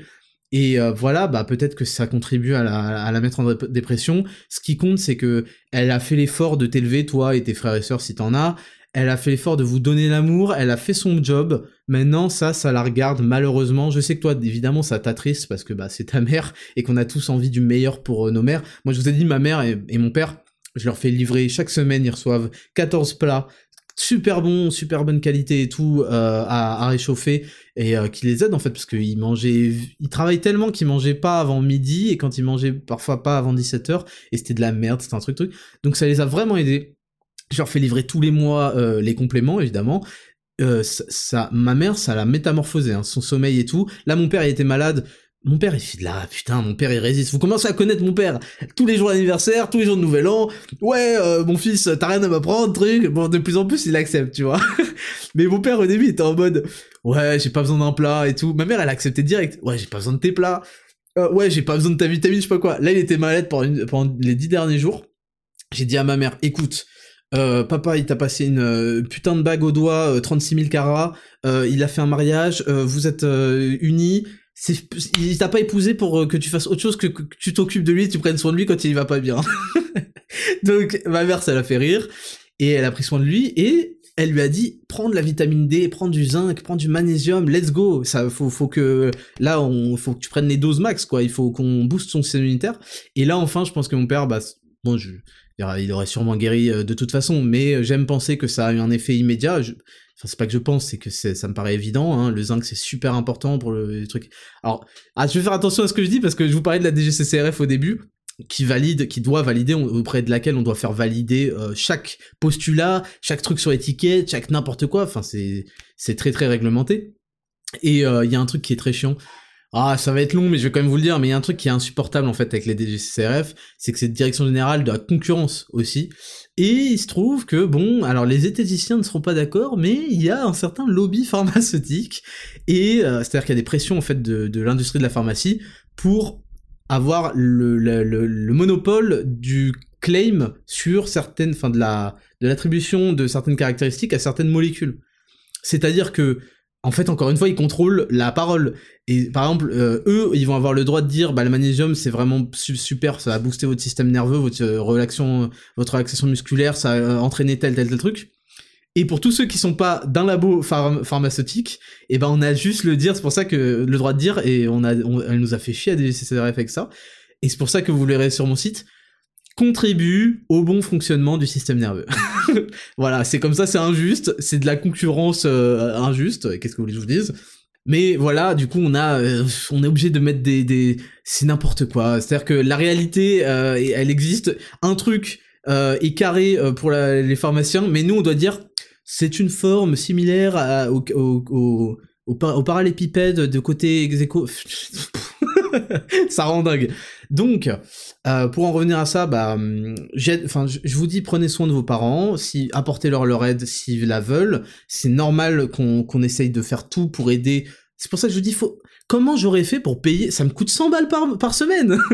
Comment j'aurais fait pour payer ça à mes parents si j'avais pas fait le travail de faire de l'argent, de, de me construire, de réussir moi-même?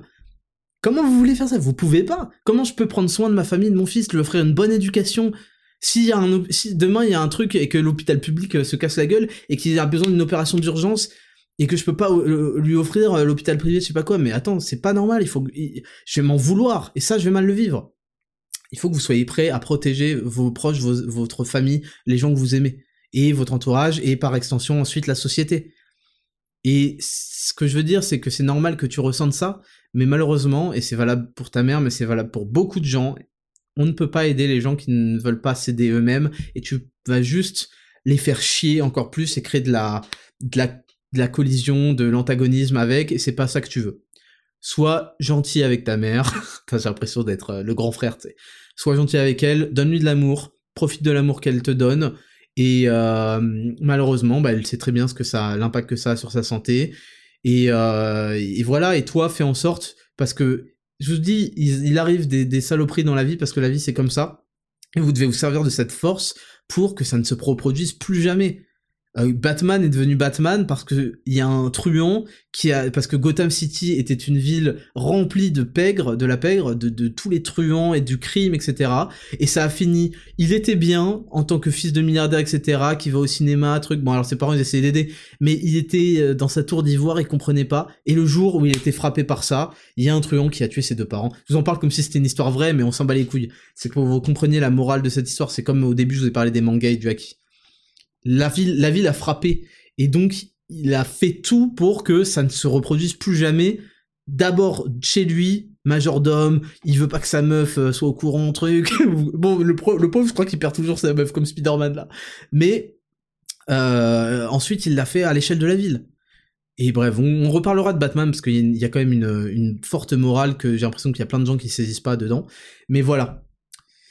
Voilà pour te répondre, mon gars. Et sois courageux, soyez courageux et surtout, servez-vous des leçons que la vie vous donne pour Ouda, observe, euh, oriente, direct, acte.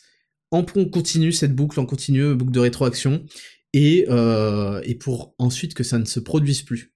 Voilà, essayez de prévenir ça dans votre vie la prochaine fois. Faut plus jamais que ça arrive. Faut que vous travailliez pour ça, parce que ça va pas arriver en claquant des doigts. Ça va pas arriver en vous plaignant, en pleurnichant, en allant regarder des, heures et des heures et des heures de commentaires de, de, contenu merdique pour se plaindre et de faire du drama sur YouTube.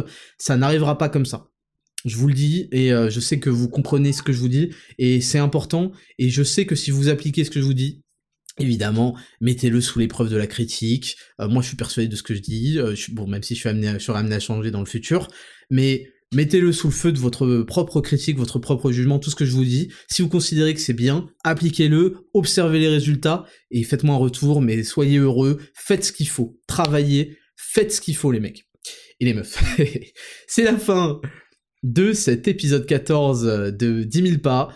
Euh, Écoutez, je compte sur vos partages. Mercredi 18h30, c'est le lancement des barres protéinées. Soyez présents. Et euh, il y aura l'offre toute la première soirée, la première heure. Et let's go. Je vous dis euh, à la semaine prochaine, à mercredi prochain. C'était le Raptor pour 10 000 pas. Ciao